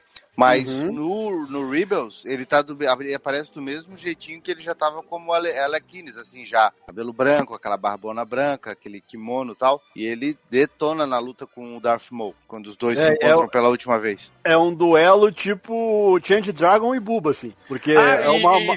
é uma mágoa reprimida, assim, principalmente da uhum. parte do Darth Maul. É, é bem bacana, assim, a animação é muito legal. E eles captaram bem a, a, a, essa essência pelo seguinte, porque no Clone Wars tem a primeira luta dos dois. Aí o Obi-Wan ganha do, do, do Darth Maul do mesmo jeito que ele ganhou no filme. Ele usa o mesmo golpe e o Maul cai. E aí, no, no terceiro, no, no, nesse último encontro, eles têm o último encontro, da Fimo fala, você não vai me vencer e coisa e tal. E o Obi-Wan fala com ele, é, você não aprendeu nada. E faz a mesma coisa e ganha a luta de novo do mesmo jeito. Mas eu preciso ver isso aí, viu, Edu? Mas assim, fechando essa parte da cena, dessa cena da luta deles, o George Lucas, ele teve a chance de melhorar o filme fazendo aquelas adaptações dele, aquelas, aquelas inserções, e ele não fez inserção nessa cena, continua o mesmo chroma key, fuleiragem do manto caindo, né? Um chroma key pior que Chapolin e o Obi-Wan sumindo. Cara, eu acho muito fraco. É só o, o Sab passando e o, e, o, e, o, e o manto caindo. Cara, eu acho é, muito a, a sorte, cena, a sorte, Samuel, é que hoje em dia com todo esse contexto, né, de histórias em quadrinhos, livros, séries, os caras conseguiram melhorar muito o contexto daquilo ali. Então, hoje uhum. a gente sabe por que, que ele fez aquilo ali. Mas, pô, na época foi ridículo. Ele trocou três, três gravetadas ali com o outro ali, olhou pro Luke e vem e me manda embora. Tipo, sabe? Então... Não, mas aí eu acho que vocês estão sendo meio fã, meio, meio coisa, porque ele fala logo no começo com Darth Vader assim, ó, se você me matar, eu vou voltar muito mais forte do que antes. Assim, ó, por exemplo, eu, quando eu assisti os filmes, até o, sei lá, ano 2000, alguma coisa e tal, eu achava que todo Jedi conseguia voltar como um fantasma. Depois, agora com Clone Wars, com Rebels e com tal, tal, tal, com os livros, é que tu sabe que não, não é todo Jedi que volta. Na verdade, são poucos. Mas isso era uma coisa que não estava entendida na época. Na época parecia que bastou morrer, tu voltava como um fantasma de boa. Mas eu vou fazer um complemento aqui que o Edu sempre faz e eu concordo com ele. O Star Wars, o Edu falou para as outras coisas, não tinha falado para Star Wars porque é o nosso primeiro podcast sobre Star Wars, né? Mas o Star Wars, se a gente parar pra pensar, é uma obra inacreditavelmente foda de retcons, porque eles fazem muito retcon para corrigir certas coisas, né? Sim. Porque querendo ou não, esses quadrinhos, essas animações são retcons para tentar corrigir o que aconteceu, entendeu? E, e, eles, muitas vezes, eles são muito bons em fazer isso. Vídeo Mandalorian, que todo mundo adorou, né? Assim Sim. como também o, o, o, Rogue One, né? Que também é muito bom, que é um mega retcon, é um filme retcon, né? Mas é muito bom. Mas realmente, esse filme, essa cena, galera, envelheceu muito mal. Para mim, a pior cena do filme. É, é pra ti também, Edu? É a pior cena também? Ah, não, a tua é, é não. do triturador, né? É, não, eu, é, eu achava é. essa. Eu acho, eu acho ainda, apesar de, de, de fuleira, uhum. uma das melhores cenas Ô, Edu, do filme, na verdade. Vou perguntar uma coisa. Tu não tem esse apego com essa cena e com a morte do Obi-Wan porque tu conheceu ele depois? Porque eu, eu, eu se perguntassem para mim qual a cena que mais marcou, hoje eu diria a morte do Obi-Wan. Por quê? Porque depois nas prequels eu entendi quem era o Obi-Wan e como o personagem foi construído.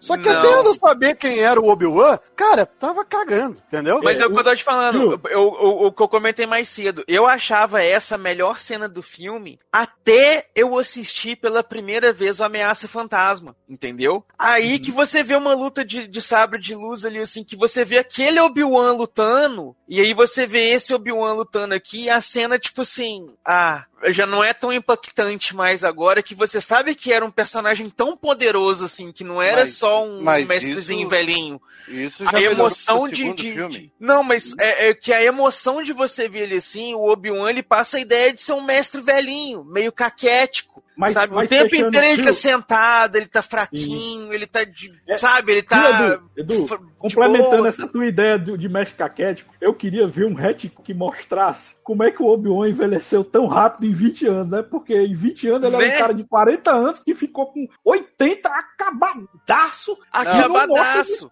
tem uma explicação disso. Aquela batalha no, do planeta lá do. que depois o Darth Vader transforma em base dele. O planeta de lava, esqueci o nome agora. O mesmo planeta que ele foi cortado, que ele lutou com o Obi-Wan, é o mesmo planeta? Isso. Eu sei qual é. Eu só não lembro o nome. Ah, diga aí, Tele. Mustafar? É, então. Mustafar, né? A, é. aquela batalha, o uso do. O, o, o Anakin acabou usando muito da, da energia negra contra o. Da, do lado negro da força contra o Obi-Wan. Desgastou muito ele aquela batalha ali. Então ele. aquilo ali ajudou a envelhecer bastante ele. Então ele, ele depois daquilo, ele sofreu bastante um tempo. Isso deve mostrar bastante nessa série que vai ser feita agora, né? Mas de qualquer forma, quando o Obi-Wan aparece lá no primeiro filme, no, no, no episódio 1, ele tem mais ou menos uns 20, 20 e poucos anos. Quando ele já tá lá no episódio 3, o episódio 3 é um, é um salto temporal de mais ou menos quase 20 anos. anos. 20, 20 e poucos Não, são anos. 20, É, que é 10 do, do, do 2 pro 3 e mais 10 do, do, do, do 2 né, 10 do 1 pro 2 e mais 10 do 2 pro 3. Isso. Aí do E 3, ali- aí do 3, aí do 3 pro 4 é 20 anos, né? Do 3 pro Mais 4. 20 anos. São 19 anos, isso. 19 anos. Então ali ele tá mais ou menos com. É, é, é, ele- era pra ele estar com uns, tipo, uns 55 no máximo, assim, ali. Mas eu ia dizer que todo mundo sabe dos malefícios que o sol traz. Tá tudo tem dois sols. né? É verdade. Pode ser, Sim. pode justificar. É tanto que o Luke, quando tá mais velho, também tá acabadaço, né? Nos últimos, na, na- na última trilogia lá, da trilogia da Rey, né? Sim, mas é, continuando, né? A jornada do roteiro é, acaba fechando, eles, eles fugindo, né? Eles conseguem fugir graças à ajuda do Obi-Wan, foge do raio trator, mas na verdade eles estavam sendo rastreados pelo Darth Vader, né? E tava rastreando a nave deles pra encontrar onde fica a base da Aliança Rebelde. Só que lá mesmo, eles já preparam a nave e intercepta a Estrela da Morte já em cima do planeta deles, pronto para dar o tiro final. E é quando o Luke vai com a esquadrilha e tem a adaptação de novo do George Lucas, né? Porque no E filme aí- original, no filme original, pessoal, era bem pouquinhas naves, eram umas cinco naves no máximo. Só que nas adaptações que o George Lucas foi fazendo no passar dos anos, ele foi aumentando a frota e foi ficando gigantesca. São mais de 40 naves aparecendo na tela da Aliança Rebelde indo em direção à, à Estrela da Morte. E essa é a minha melhor cena. Eu gosto muito dessa cena das naves. Tamo junto, Nossa. Samuel. Eu acho ela muito bem feita pra época. Eu até me admirei, galera, do galpão onde fica a nave. Eu, caralho, mancha, a galera fez a nave mesmo, apesar de. Não é? Era, era tudo efeito do- prático, cara. Pois é, eu Mesmo que fosse admirado. maquetezinha de bonequinho, mas era efeito prático. Sim. E, e essa cena toda da nave eu acho legal porque ela é muito, ela é feita de uma maneira assim muito é, criativa, porque sempre tá criando aquela tensão de você tá vendo dentro da nave e fora dela, né, utilizando as maquetes e tal, e fica mega emocionante, bicho. Eu gostei muito dessa parte, principalmente quando também o Obi-Wan entra em contato com o Luke e, e- e- dá força pra ele, pra ele usar a força e atirar sem a mira, cara, que eu não lembrava disso. Ele tira a mira e, e atira sem sem usar a mira é, é, eletrônica, né, da, da nave, né? Ele usa só a intuição dele da cara. Eu acho essa cena incrível. Pra mim é a melhor cena do filme e é a mais marcante pra mim. É, E é o Obi-Wan de- já fazendo o poder macumba dele lá. Use a força, Luke. Guia pela força, Luke. Não sei o que. Você já vê como é que o bicho ficou poderoso, mano. Ó, eu queria aproveitar, a gente, a gente fechou o filme, né? Porque fecha o filme, o Luke destruindo a Estrela da Morte. O Darth Vader não morre, né? Que deixa gancho pro próximo filme, porque a nave dele não tava dentro da Estrela da Morte. Quem tava dentro da Estrela da Morte era toda a equipe do Darth Vader e o, e o Moff Ta- Tarkin, né? Que tava também lá dentro, que era o líder do Darth Vader nesse filme, né? E, e o filme termina eles recebendo a medalha e o pessoal fazendo meme até hoje do Luke ter recebido a medalha, o Han também, e, e o, o Chewbacca não recebe a medalha, a gente só vê o Chewbacca assim, gritando e não dá a medalha pro cara, meu irmão, né? É, é, isso acabou virando um meme com o tempo, assim, e acaba finalizando o filme dessa forma, né? E com o sucesso que a gente falou da bilheteria, o filme acabou é, recebendo suas continuações em uma franquia gigantesca de milhares de, de seriados e animações, né? Mas a gente tem que falar, pessoal, que, que é muito importante, porque muita gente questiona, o próprio Alex, Alex Guinness questiona a qualidade do filme, né? Porque ele acha um filme, é, entre aspas, infantil, bobo, para fim de carreira. Mas, ó, o, o que é que o Star Wars ganhou de prêmios aqui? Só relembrando aqui, eu queria que o Matheus lesse para mim a quantidade de prêmios aí que o Star Wars ganhou. Melhor direção de arte, melhor figurino, melhor trilha sonora, melhor som, melhor efeitos especiais, melhores efeitos sonoros, melhor filme, melhor diretor com o George Lucas. Isso é indicação. Esse ele não ganhou, ele só foi indicado. Ele foi indicado? Indicações. Isso. Ele foi a melhor diretor, ator coadjuvante, o Alec Guinness, Olha aí. ah, é, melhor roteiro original, Sim. e no Globo de Ouro ganhou melhor trilha, no Grammy, no Grammy ganhou melhor trilha também de cinema. Eu acho que Sim. são isso. É, foi bastante coisa, bicho. Pô, eu não sabia. É, para vocês verem, né? Então ele foi um, fi- um filme mega importante e por mais que o, o, o Han Solo e o Obi-Wan desvalorizem o filme, ele, ele ganhou muita coisa, cara. Então foram muitos prêmios que acaba a galera não lembrando que ele ganhou tudo isso, né? E outra coisa que eu queria destacar, que eu queria que vocês indicassem aí bem rapidinho, porque querendo ou não, o filme gera várias franquias e também gera games, né? Qual é o melhor game de Star Wars? Rapidinho aí, eu só quero nomes pra citar pra galera pra conhecer. Eu vou indicar um aqui rapidinho e vocês vão indicando de vocês. Eu joguei um bem recente, tá até no Game Pass de graça, que é o Star Wars Fallen Order, que fala justamente isso que o Taylor falou, que eu gostei demais, que é os Inquisidores, que a gente vê um dos Jedi fugindo dele e ele sendo caçado pelos Inquisidores do Darth Vader. E o jogo é mega emocionante e tem aquele esquema de, de estilo Dark Souls, né? Que você perde a sua experiência se você morrer e não chegar no checkpoint a tempo, né? Então ele tem um desafio legal, ele é um jogo divertido e você aprende muito com o seu Jedi, porque querendo ou não, o seu Jedi ele, ele perde meio que a memória de alguns poderes que ele tem e no decorrer do jogo a gente vê tanto a história dele como ele aprendendo a usar. Então recomendo muito Star Wars Failing Order. E tu, Edu, o que é que tu indica aí pra gente? Oh, oh, deixa, deixa eu, Edu, deixa eu, Edu, porque com certeza tu jogou bem mais coisas que eu. É, lá, eu, joguei então. agora, eu joguei agora com o meu cunhado, inclusive recentemente, a gente jogou Battlefront, que eu não, eu não sou muito de jogo, ele, o Edu sabe, eu jogo pouca coisa, mas eu gostei.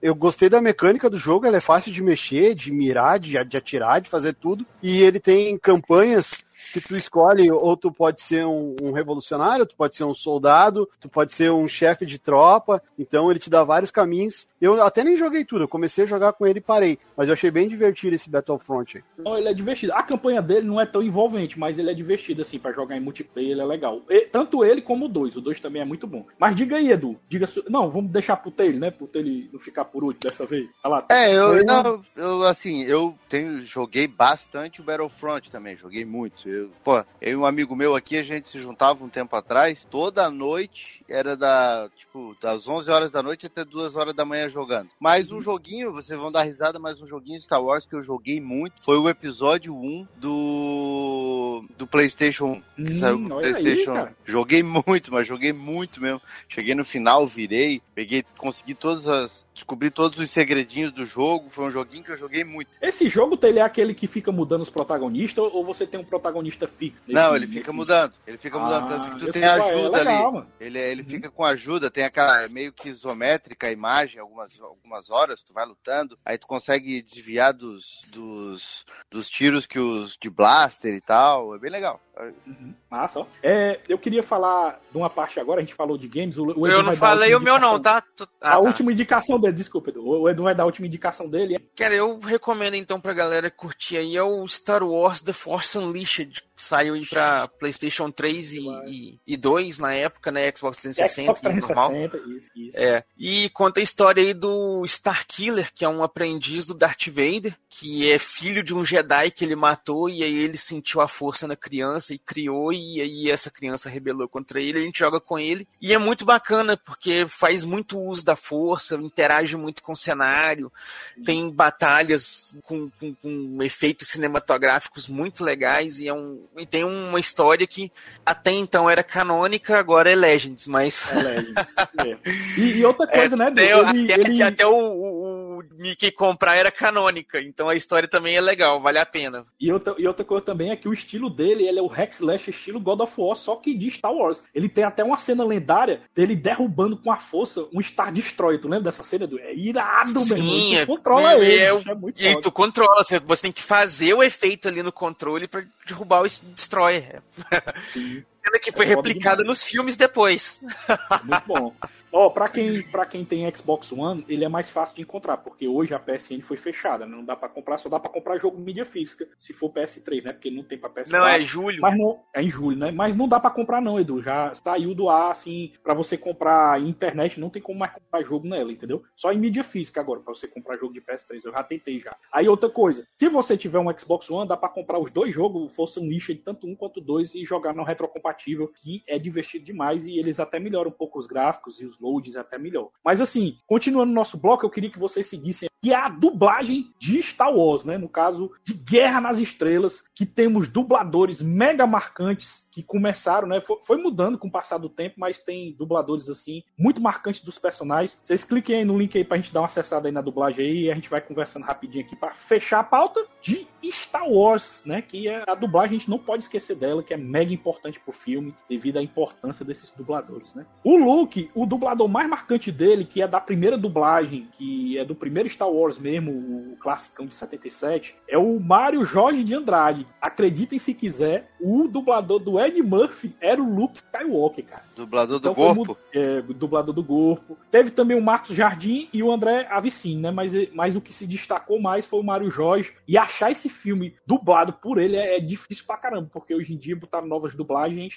é muito raro encontrar na internet essa dublagem dele, né? E outro personagem também que, que é muito marcante, né? O, o Han Solo, que foi dublado pelo Francisco Milani. O Francisco Milani, ele dubla a maioria dos filmes do, do Harrison Ford, até ser substituído pelo Guilherme Briggs. Pra vocês lembrarem do Francisco Milani, é só vocês assistirem os primeiros, o, as primeiras versões do Indiana Jones. O dublador do Indiana Jones era o Francisco Milani, né? Ele era, ele era praticamente o, o dublador oficial do, do Han Solo, né? Então, vocês assistindo o filme do Indiana Jones, dá para encontrar ele. Hoje em dia é o Guilherme Briggs, né? Acabou sendo substituído pelo Guilherme Briggs. Já a Princesa Leia, ela, ela que é a Carrie Fisher, ela foi dublada por algumas atrizes, só que eu confesso para vocês que eu não decorei por nome. Telho, tu lembra de alguma atriz assim, que dublou Sim, foi a... É, são grandes dubladoras também, né? Ilka Pinheiro, uhum. depois veio a Vera Miranda, todas uhum. elas dublaram vários desenhos animados, várias séries dos anos 80. É, são bem conhecidas também, Ilka Pinheiro e Vera Miranda. Pois é. E eu queria destacar o dublador do Obi-Wan Kenobi. Durante muitos anos foi o Isaac Bardavi. Quem é o Isaac Bardavi, Edu? Você é o que é ele? eterno Wolverine, o grande é. esqueleto. É o grande esqueleto.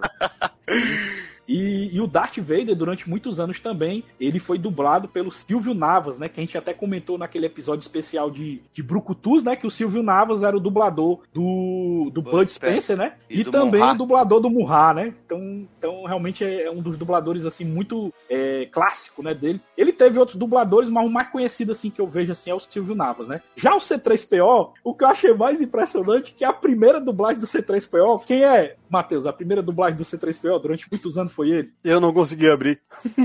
Ah, Orlando Drummond. Orlando Drummond. Mas é o Drummond, né? É. Você é, sabia sem a cola. Mas é, é, é. O, o, Samuel, essa aqui, é, a gente já, só de ver esses nomes aqui, esses primeiros nomes, a gente já uhum. lembra que quem dublou, fez a primeira dublagem da Star Guerra nas Estrelas aqui no Brasil foi a Herbert Richards, né? Então tá Sim. toda essa galera aqui, ó. É, vou falar rapidinho aqui porque né, talvez a gente se atropele um pouco mais. O Moff Tarkin, quem dublou foi o Garcia Neto, pai do, do Garcia Júnior. A gente tem aqui Darcy Pedrosa, né? Como o Owen, o Owen Lars, Dário Lourenço, Ionei Silva, Orlando Prado, Marcos Miranda, André Luiz Chapéu, Carlos Marques, quer dizer, o Francisco José, né? Que é o dublador do Livan Cliff, do, do Pantro, tá aqui no, no coisa. Ah, então, só... quer dizer, galera só, não era fraca. Só dublador clássico, né? Só dublador clássico, só, né, Só fera. Pois é, galera, a gente fez raio-x inacreditável desse filme de Star Wars, porque eu me lembro quando o Tim Blue falou assim: Samuel, tu consegue fazer a pauta de um único filme? Eu, Tim Blue, isso é moleza, mano. Dependendo do filme, é tão rico que a gente consegue falar mais de duas horas dele. E quase foi uma gravação de quase duas horas, né, galera? Mas assim, a gente vai fechar, o Taylor não sabe dessa nova medida de nota, o Edu e o, e o Matheus já sabem, né? É de 0 a 10 gigawatts. Que nota vocês dão para Guerra nas Estrelas ou Star Wars, Uma Nova Esperança? Lembrando também já de emendar com as despedidas, né? A gente dá, já dá a nossa nota e já, já farra a despedida. Começando por Edu. Cara, Star Wars é, é uma das minhas franquias favoritas. E o episódio 4 é quase o meu filme favorito da franquia. Ele tem filmes aí que levaram o troféu na frente. Eu dou aí para ele 8,5 de 10. Aí, ótima nota. Quase perfeito. E você, grande Matheus? Uh, eu vou contar uma história rapidinha para vocês. A gente fez um cast, o Taylor e o Edu vão lembrar do cast de Natal, que a gente falou dos brinquedos que a gente ganhou. E eu mencionei que na casa onde eu morava tinha uma árvore na frente do pátio, que era um pé de cinamomo. Deu até uma conversa, a gente botou até foto aqui para descobrir o que era um cinamomo. Mas esse pé de cinamomo, ele era tudo, inclusive a minha Millennium Falcon. Eu subia nele eu pilotava a Falcon, aquela árvore era a minha Millennium Falcon. Eu peguei uma mangueirinha de chuveiro. Sabe essas mangueirinhas de chuveiro? Assim. Uhum. Eu coloquei uma madeirinha dentro dela, eu enrolei uma fita isolante preta na volta para ser o cabo e aquele era meu sabre de luz. Era branco, porque eu tinha TV preto e branco, eu não sabia que os sabres tinham cor.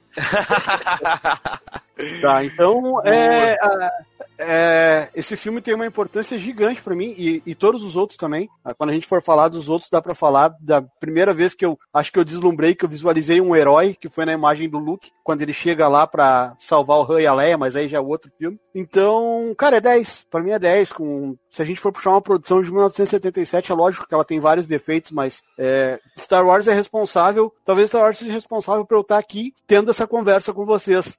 Porque a gente tá falando agora de Star Wars, mas ontem, ontem a gente falou de uma coisa, de outra coisa, e depois foi outra. Mas Star Wars, para mim, foi um ponto de partida. Foi gostar do, do tema e estar tá aqui, conversar e entender essa cultura nerd, geek aí, partiu de Star Wars. Foi a primeira coisa para mim. Então é 10. Star Wars é 10 sempre. Show. E, e, e, o que eu acho mais legal da gente ter discutido hoje e ter viajado pelo tempo para falar sobre Star Wars é a gente entender hoje. Eu acho que a gente entendeu mais ainda a importância desse filme, né? Porque, por exemplo, o T-Blue brinca que não gosta de Star Wars, mas eu acho que se ele ouvir esse cast, ele vai dar uma valorizada a mais nessa série. Porque de tudo que a gente falou, é, é, vale a pena dar uma chance. Eu acho difícil alguém que não viu ainda, mas é legal ouvir esse nosso cast e ter essa noção de como é importante é, esse filme, né? Mas Tele, por favor, suas despedidas e sua nota para Guerra nas Estrelas ou Star Wars e A Nova Esperança, no caso. Só para não ser injusto com outro filme que é o meu preferido é, da franquia, eu vou dar 9 para Nova Esperança. Mas vou dar 9, é um 9 quase que um 10. Só não vou dar 10 porque senão eu colocaria ele com outro que é meu preferido. Porque Guerra nas Estrelas, assim, ó, confesso que eu não me lembro se foi o primeiro que eu assisti ou se eu assisti primeiro o Retorno do Império Contra-Ataca. Até hoje eu tenho na dúvida qual dos dois foi o primeiro. Eu sei que Retorno do Jedi veio realmente depois, eu assisti depois. Mas é uma, uma franquia que, como o Edu falou, como o Matheus falou, ela não tem. É a nossa infância tá ali, né? A gente lia gibi da editora Abril, lá tava Guerra nas Estrelas. Ia na, na banquinha, no camelô, lá tinha um bonequinho do, do Darth Vader, do Luke Skywalker. É, ligava na Globo, tava passando um filme da Guerra nas Estrelas. Então, tudo envolveu Guerra nas Estrelas pra gente, né? Foi, acho que um dos primeiros contatos que a gente teve na nossa infância com heróis, né? Os heróis realmente com, com capa-espada, né? Foi o nosso herói de capa-espada. Então, Star, Star Wars, Guerra nas Estrelas, pra mim é, é, é atemporal. Show. Deixou bonito e, e eu queria muito agradecer agradecer a vocês aí pela gravação, antes de dar minha nota final. A gente, é, para quem tá acompanhando aqui a nossa gravação de hoje, né, nosso podcast. A gente teve alguns problemas no início, mas que bom que teve essa gravação assim, que bom que deu certo, porque viu que, que Star Wars é realmente tudo isso que a gente esperava, né? Que a gente passou pela infância, adolescência, ela seguiu a gente crescendo e ela foi crescendo junto com a gente, né? Isso é incrível. Esse filme, galera, eu dou uma nota 8 de 10. Ele tem alguns probleminhas ainda, mas mesmo assim ele ainda segue como filme atemporal, mesmo com esses probleminhas, dá pra assistir de boa. Ele não é um filme lento, porque geralmente, né, boa parte desses filmes mais antigos, né, dos anos 70, 60, tem, tem, tem esse esse probleminha de ser lento, mas o Star Wars não tem isso, ele é muito dinâmico, tudo acontece muito rápido, uma coisa segue outra. Isso é incrível, cara. Isso aí já, já é de tantas coisas boas que a gente falou, já é uma evolução incrível para um filme daquela época, né? Então, 8 de 10 e fechamos mais um Machine Cash e fiquem agora com os e-mails e os recadinhos. É isso aí, Edu? É isso aí.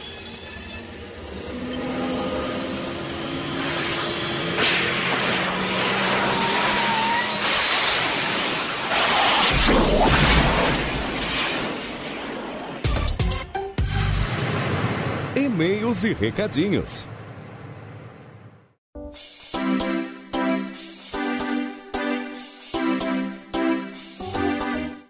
Saudações, machineiros do meu Cocorô! Eu sou Eduardo Filhote, sejam todos muito bem-vindos a mais uma leitura de e-mails e comentários aqui do MachineCast. Hoje, me acompanhando e sentando aqui do lado do copiloto, o nosso querido cabineiro Samuel. Fala aí, meu caro! E aí, negados, é tanto e-mail que eu não tô conseguindo chegar ao final da página, negado. É e-mail demais. e pra acompanhar a gente aqui nessa leitura de e-mails aqui, servindo aquele café pra gente poder ter energia até o final, o nosso eterno estagiário Flavinho. Fala aí, meu caro. Fala, galera, e sempre em ponto. Aí, ó. Eu, eu, eu, vou ouvir isso aí agora até o fim da gravação do cast hoje, mas tudo bem. Não tem problema não. Galera, antes da gente começar aqui nossa leitura de e-mails, vamos primeiramente aqueles marotíssimos agradecimentos. Primeiro, a galera que tá acompanhando a gente aí ao vivo, aí a nossa gravação de e-mails lá no nosso grupinho do Telegram. E também aí aquele agradecimento aos nossos assinantes que estão contribuindo com a gente ajudando aí a velha máquina a manter o seu nível de plutônio sempre em alta, porque plutônio, como é contrabandeado, é muito caro. E não é? né? E aí vai aquele, ainda mais agora que o Russo tá precisando lá de, de, de radioatividade para poder se recuperar, aí piorou ainda mais nosso estoque de plutônio.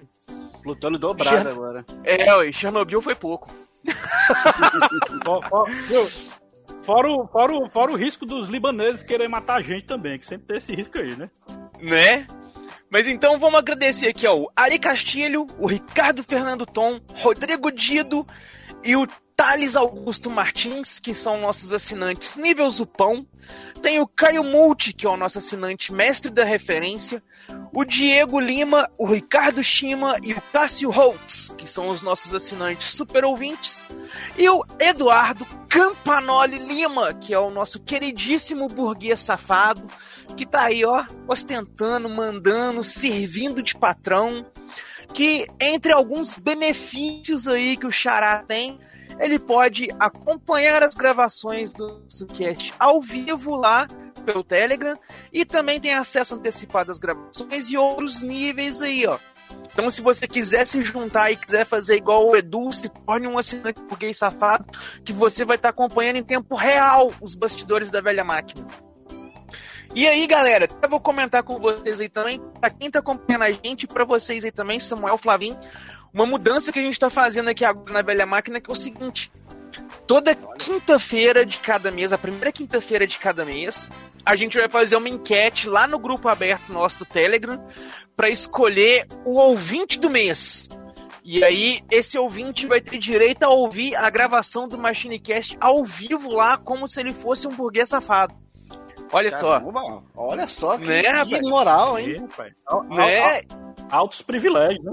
É. E, e já começamos aí esse mês, já vamos estrear aí com essa primeira quinta-feira que o nosso eleito para começar a acompanhar a gente aí é o nosso queridíssimo Marco Velho. Ah, Marco Velho! Parabéns, meu querido, vai acompanhar com a gente ao vivo.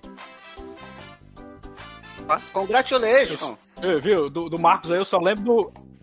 É, o Marcos eu só lembro o meme dele, né? Que é o mais velho que o Big Bang, né? Das antigas. Esse mesmo. Também, galera, queria mandar aqui um abraço muito, muito, muito especial aí a um ouvinte que veio lá por, causa do cabine, Samuel. Ele era um cabineiro muito lá, bem. viu que você tava aqui na velha máquina e veio se juntar a nós lá no nosso grupinho do Telegram, que é o Marcelo Luiz É Santos Correia da Silva. Grande Marcelão. Ele mesmo. Fica aí o nosso Ele, Marcelo, abraço pra interagindo. você, meu querido. Braço. Né? Interagindo. Fica aí o nosso Interagindo. Viu? Marcelo Tá interagindo com todo mundo, seja no chat ou no privado. É, isso aí, ó. Grande Marcelo, seja muito É o- bem-vindo. Edu, picando acho um que é o teu, o teu áudio tá robotizado. Vê se não tem o torrent aberto aí, não. É, só, só eu ou quem tá ouvindo, tá- dá um feedback aí, o pessoal que tá ouvindo. A voz do Edu tá robotizada? A minha, às vezes, tá cortando um pouquinho, é, quando eu ouço o Edu. Deixa eu fechar um cadinho de coisa aqui, que eu tô com muita coisa aberta no navegador, pode tá pesando. Aí, deixa só a pauta. E como é que tá? Melhorou ou tá ruim ainda? Agora tá, Tem tá que ir melhor. não tá esperando pra cortando, ver, não, né? É, vambora. Ah, vamos- então beleza. vamos- Então ficaram aí os nossos recadinhos dados, aquele grande abraço aí pro Marcelo. Não vamos mais fazer hora e vamos começar a nossa leitura de e-mails aqui, que hoje tem e-mail, viu, gente? Hoje Opa. tem e-mail. Então, vamos começar aqui pelo primeiro e-mail, que é o do Alex Durden. Ou Durden, eu acho que é Durden, que deve ser irmão do Tyler Durden, lá do Clube da Luta. Deve ser. É. E ele manda aqui, Homenagem. né? Em Alex Durden We Trust. Ele manda aqui sobre MachineCast 229 Dragon Ball Z Saga Cell. Ele diz o seguinte: Alô, pilotos e passageiros da velha máquina. Estou voltando no tempo para tentar colaborar com o episódio da Saga Cell com algumas curiosidades. Talvez a oitava conveniência de roteiro da saga e a primeira do cast. Olha, rapaz, ele até contou as conveniências de roteiro que a gente citou, hein? Caramba. Esse é bom.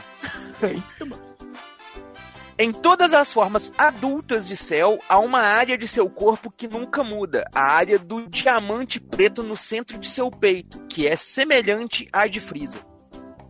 Considerando como o Cell pode se transformar de volta em sua forma de larva à vontade, a alegação de imortalidade de Cell pode ser verdadeira quando se considera a água viva imortal, uma criatura do mar que reverte estágios mais de sua vida para reiniciar sua existência. Talvez uma inspiração? Olha, rapaz, interessante. Interessante isso aí. A primeira forma básica de Lavos do jogo Chrono Trigger se assemelha a Cell em sua forma imperfeita.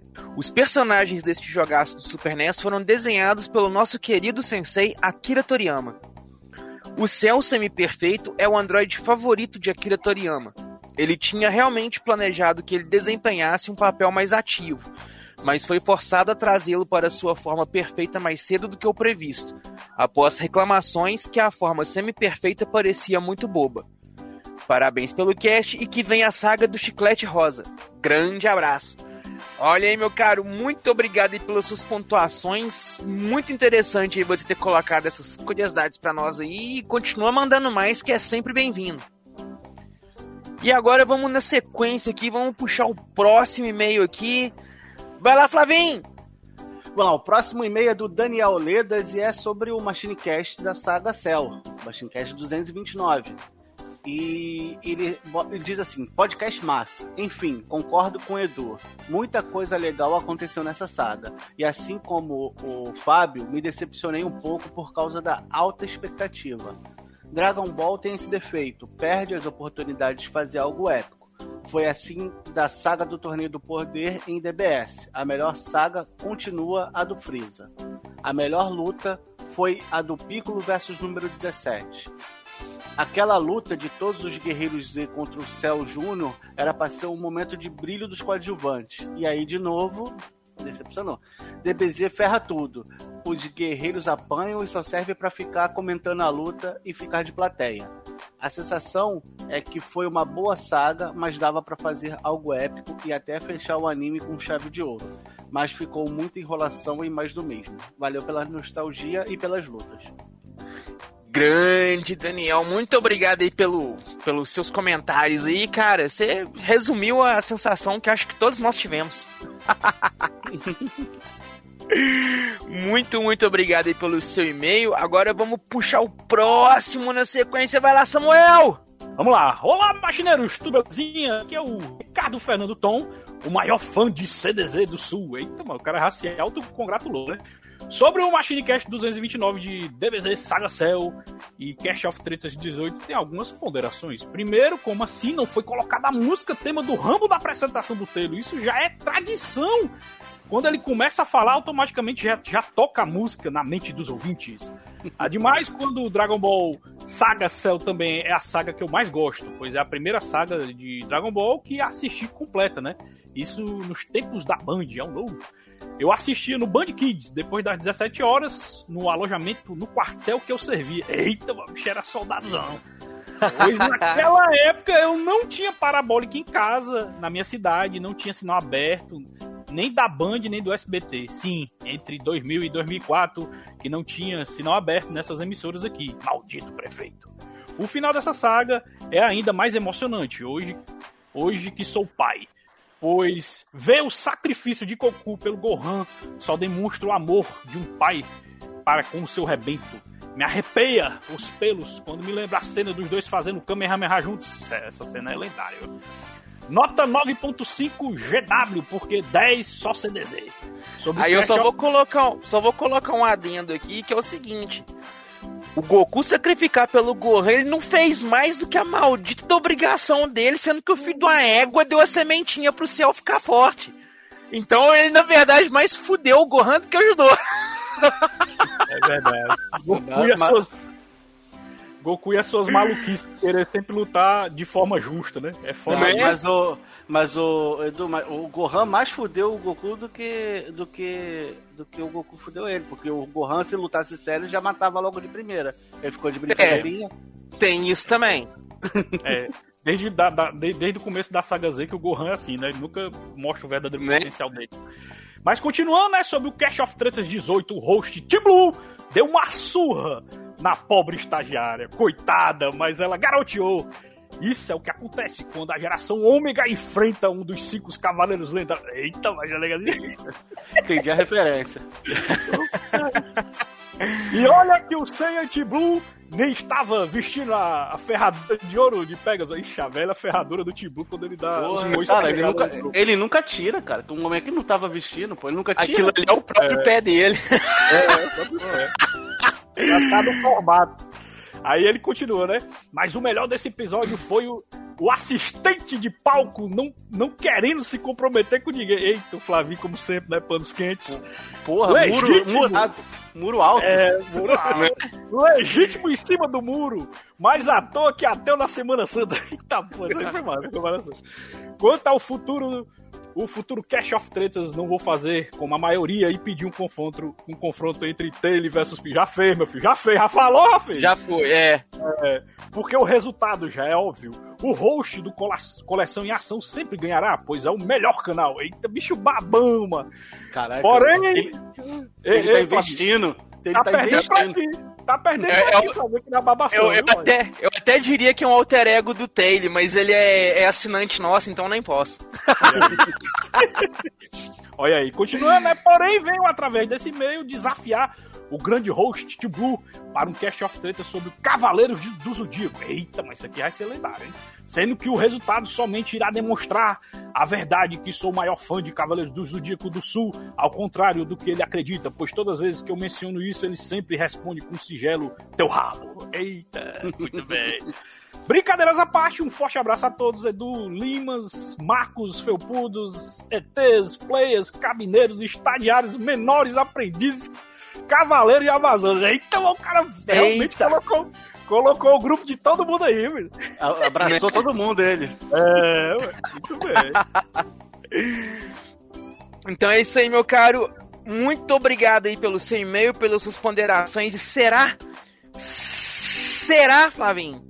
que ele é mesmo o maior fã de Cavaleiros do Zodíaco do Sul. Aí, aí tem que entrar uma gravação do Tim Blue falando, teu rabo.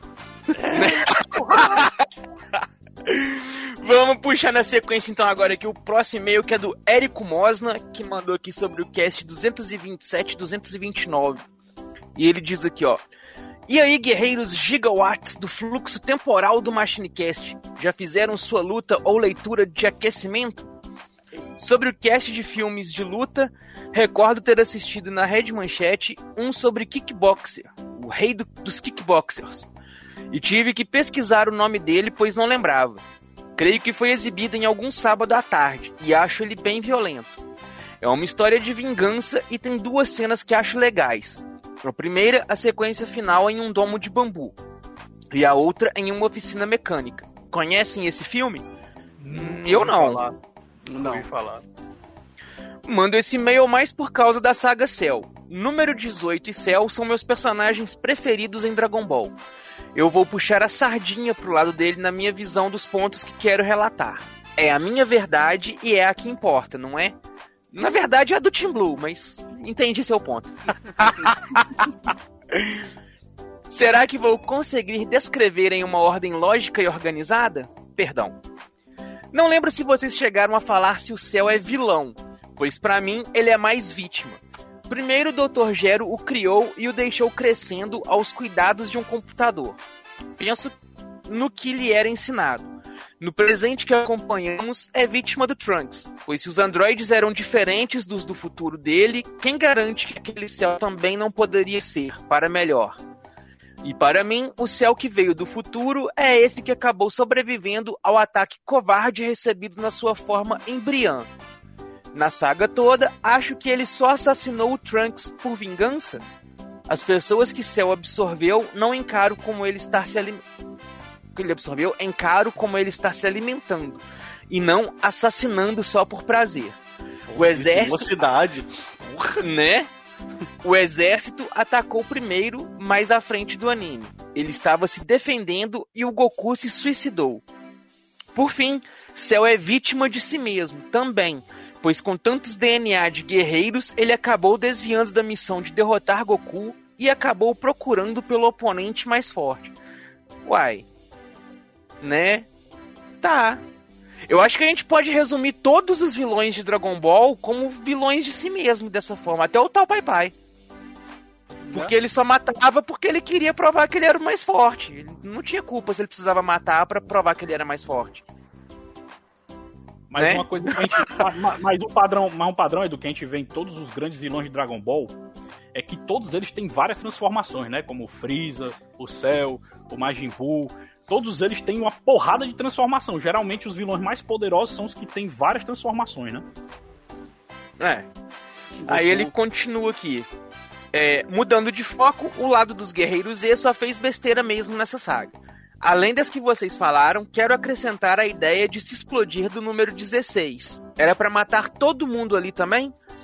Fora que o céu aproveitou a ideia depois, mas eu não acredito que ele queria destruir a Terra não, pois o raio da explosão só destruiu o planeta do Kaiô, que nem acho que nem arranhou o caminho da serpente.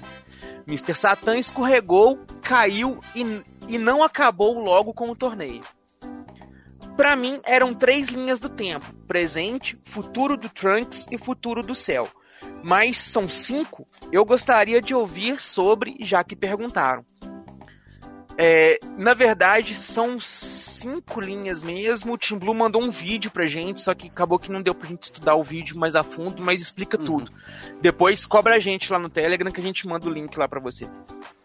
É, vocês chegaram a falar sobre o Goku levar o céu ao espaço ou a algum lugar seguro quando se tornou uma bomba. Mas me lembro bem, ele precisa de um Ki para se orientar e localizar o local de chegada para usar a técnica de teletransporte. E ali, naquele momento de urgência, acho que o local com menos vítimas que ele pensou rapidamente foi o Kaiô. É, foi, foi realmente foi isso. Ele Sim. foi pro lugar onde tinha o Ki com menos gente. É, finalizando, desculpem qualquer coisa muito confusa. Desejo energias positivas ao Team Blue e que volte prontamente recuperado. Abraços, Érico. Olha, então, muito obrigado aí, meu caro Érico Mosna, pelas suas pontuações, pelos seus comentários aí. Muito obrigado por eles. E vamos aí passar a bola pra frente aí. Team Blue em breve tá recuperado e volta com a gente aí. Então, galera, espero que vocês tenham curtido e tenham gostado dessa leitura de e-mails. A gente tem mais e-mails aqui para ler, só que como o tempo deu aqui no limite, a gente vai deixar esses e-mails aqui para a próxima leitura, mas eles serão lidos. Diego Lima, tem um e-mail seu aqui que vou responder ele, vou ler ele na próxima leitura, não se preocupe. Galera, tem a nossa tradicional aqui, a leitura de piadinhas, né? A gente desafia aqui o Rodrigo Dida mandar uma piada pra nós. Dessa vez ele falhou aí, não pôde mandar. Mas o Diego Lima mandou pra nós aqui uma piada que ele fez lá com a filha dele. Então o Doc Brown vai colocar a piada pra vocês conhecerem aí agora. Amelie, me conta uma piada. O que a minhoca disse pro minhoco? O que, que a minhoca disse para o minhoco? O que, que ela disse? Você me enlouquece.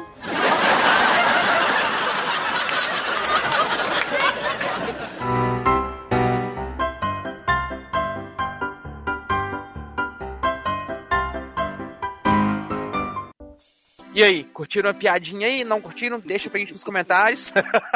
Manda pra gente aí no próximo e-mail também. e é isso aí, galera. Muito obrigado a todos vocês que nos acompanharam até aqui. Espero que vocês tenham gostado dessa leitura de e-mails e comentários. Caso vocês queiram acompanhar essa leitura aqui ao vivo com o pessoal que tá fazendo lá no nosso grupinho do Telegram, junte-se a nós lá no nosso grupinho aberto ou se tornem os nossos assinantes nível burguês safado, que aí vocês vão ouvir tanto a leitura de e-mails quanto a gravação do podcast. No mais, é isso aí e nos vemos pela próxima viagem no tempo. Valeu! Tchau. Falou!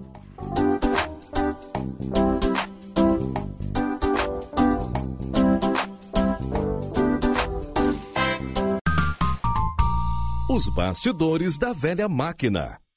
No Star Wars a gente li- lida com rebeldes querendo ah, se livrar de um império. Certo? Em Star Trek a gente tem o que seria, não, a palavra não é império, é a federação. A federação que é quem normatiza, é a federação quem, quem regulariza. Então a gente vê dois pontos diferentes.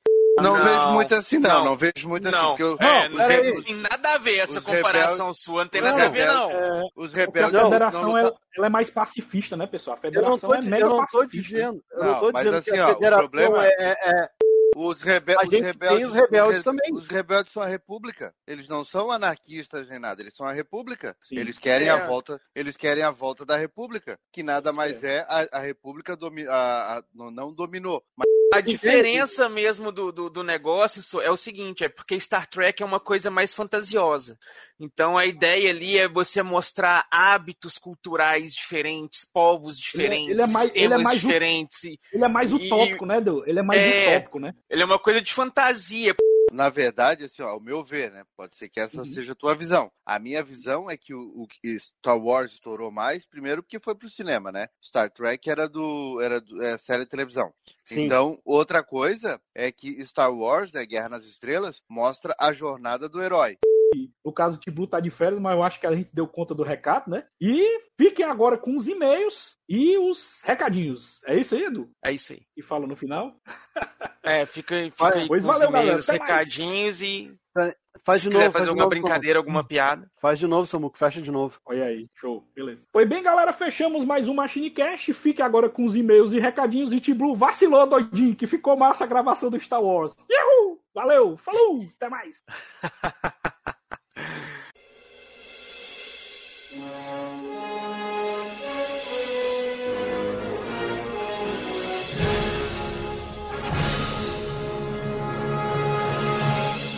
Estamos encerrando mais um MachineCast. Se você voltou no tempo, mande um e-mail para contato@machinecast.com.br.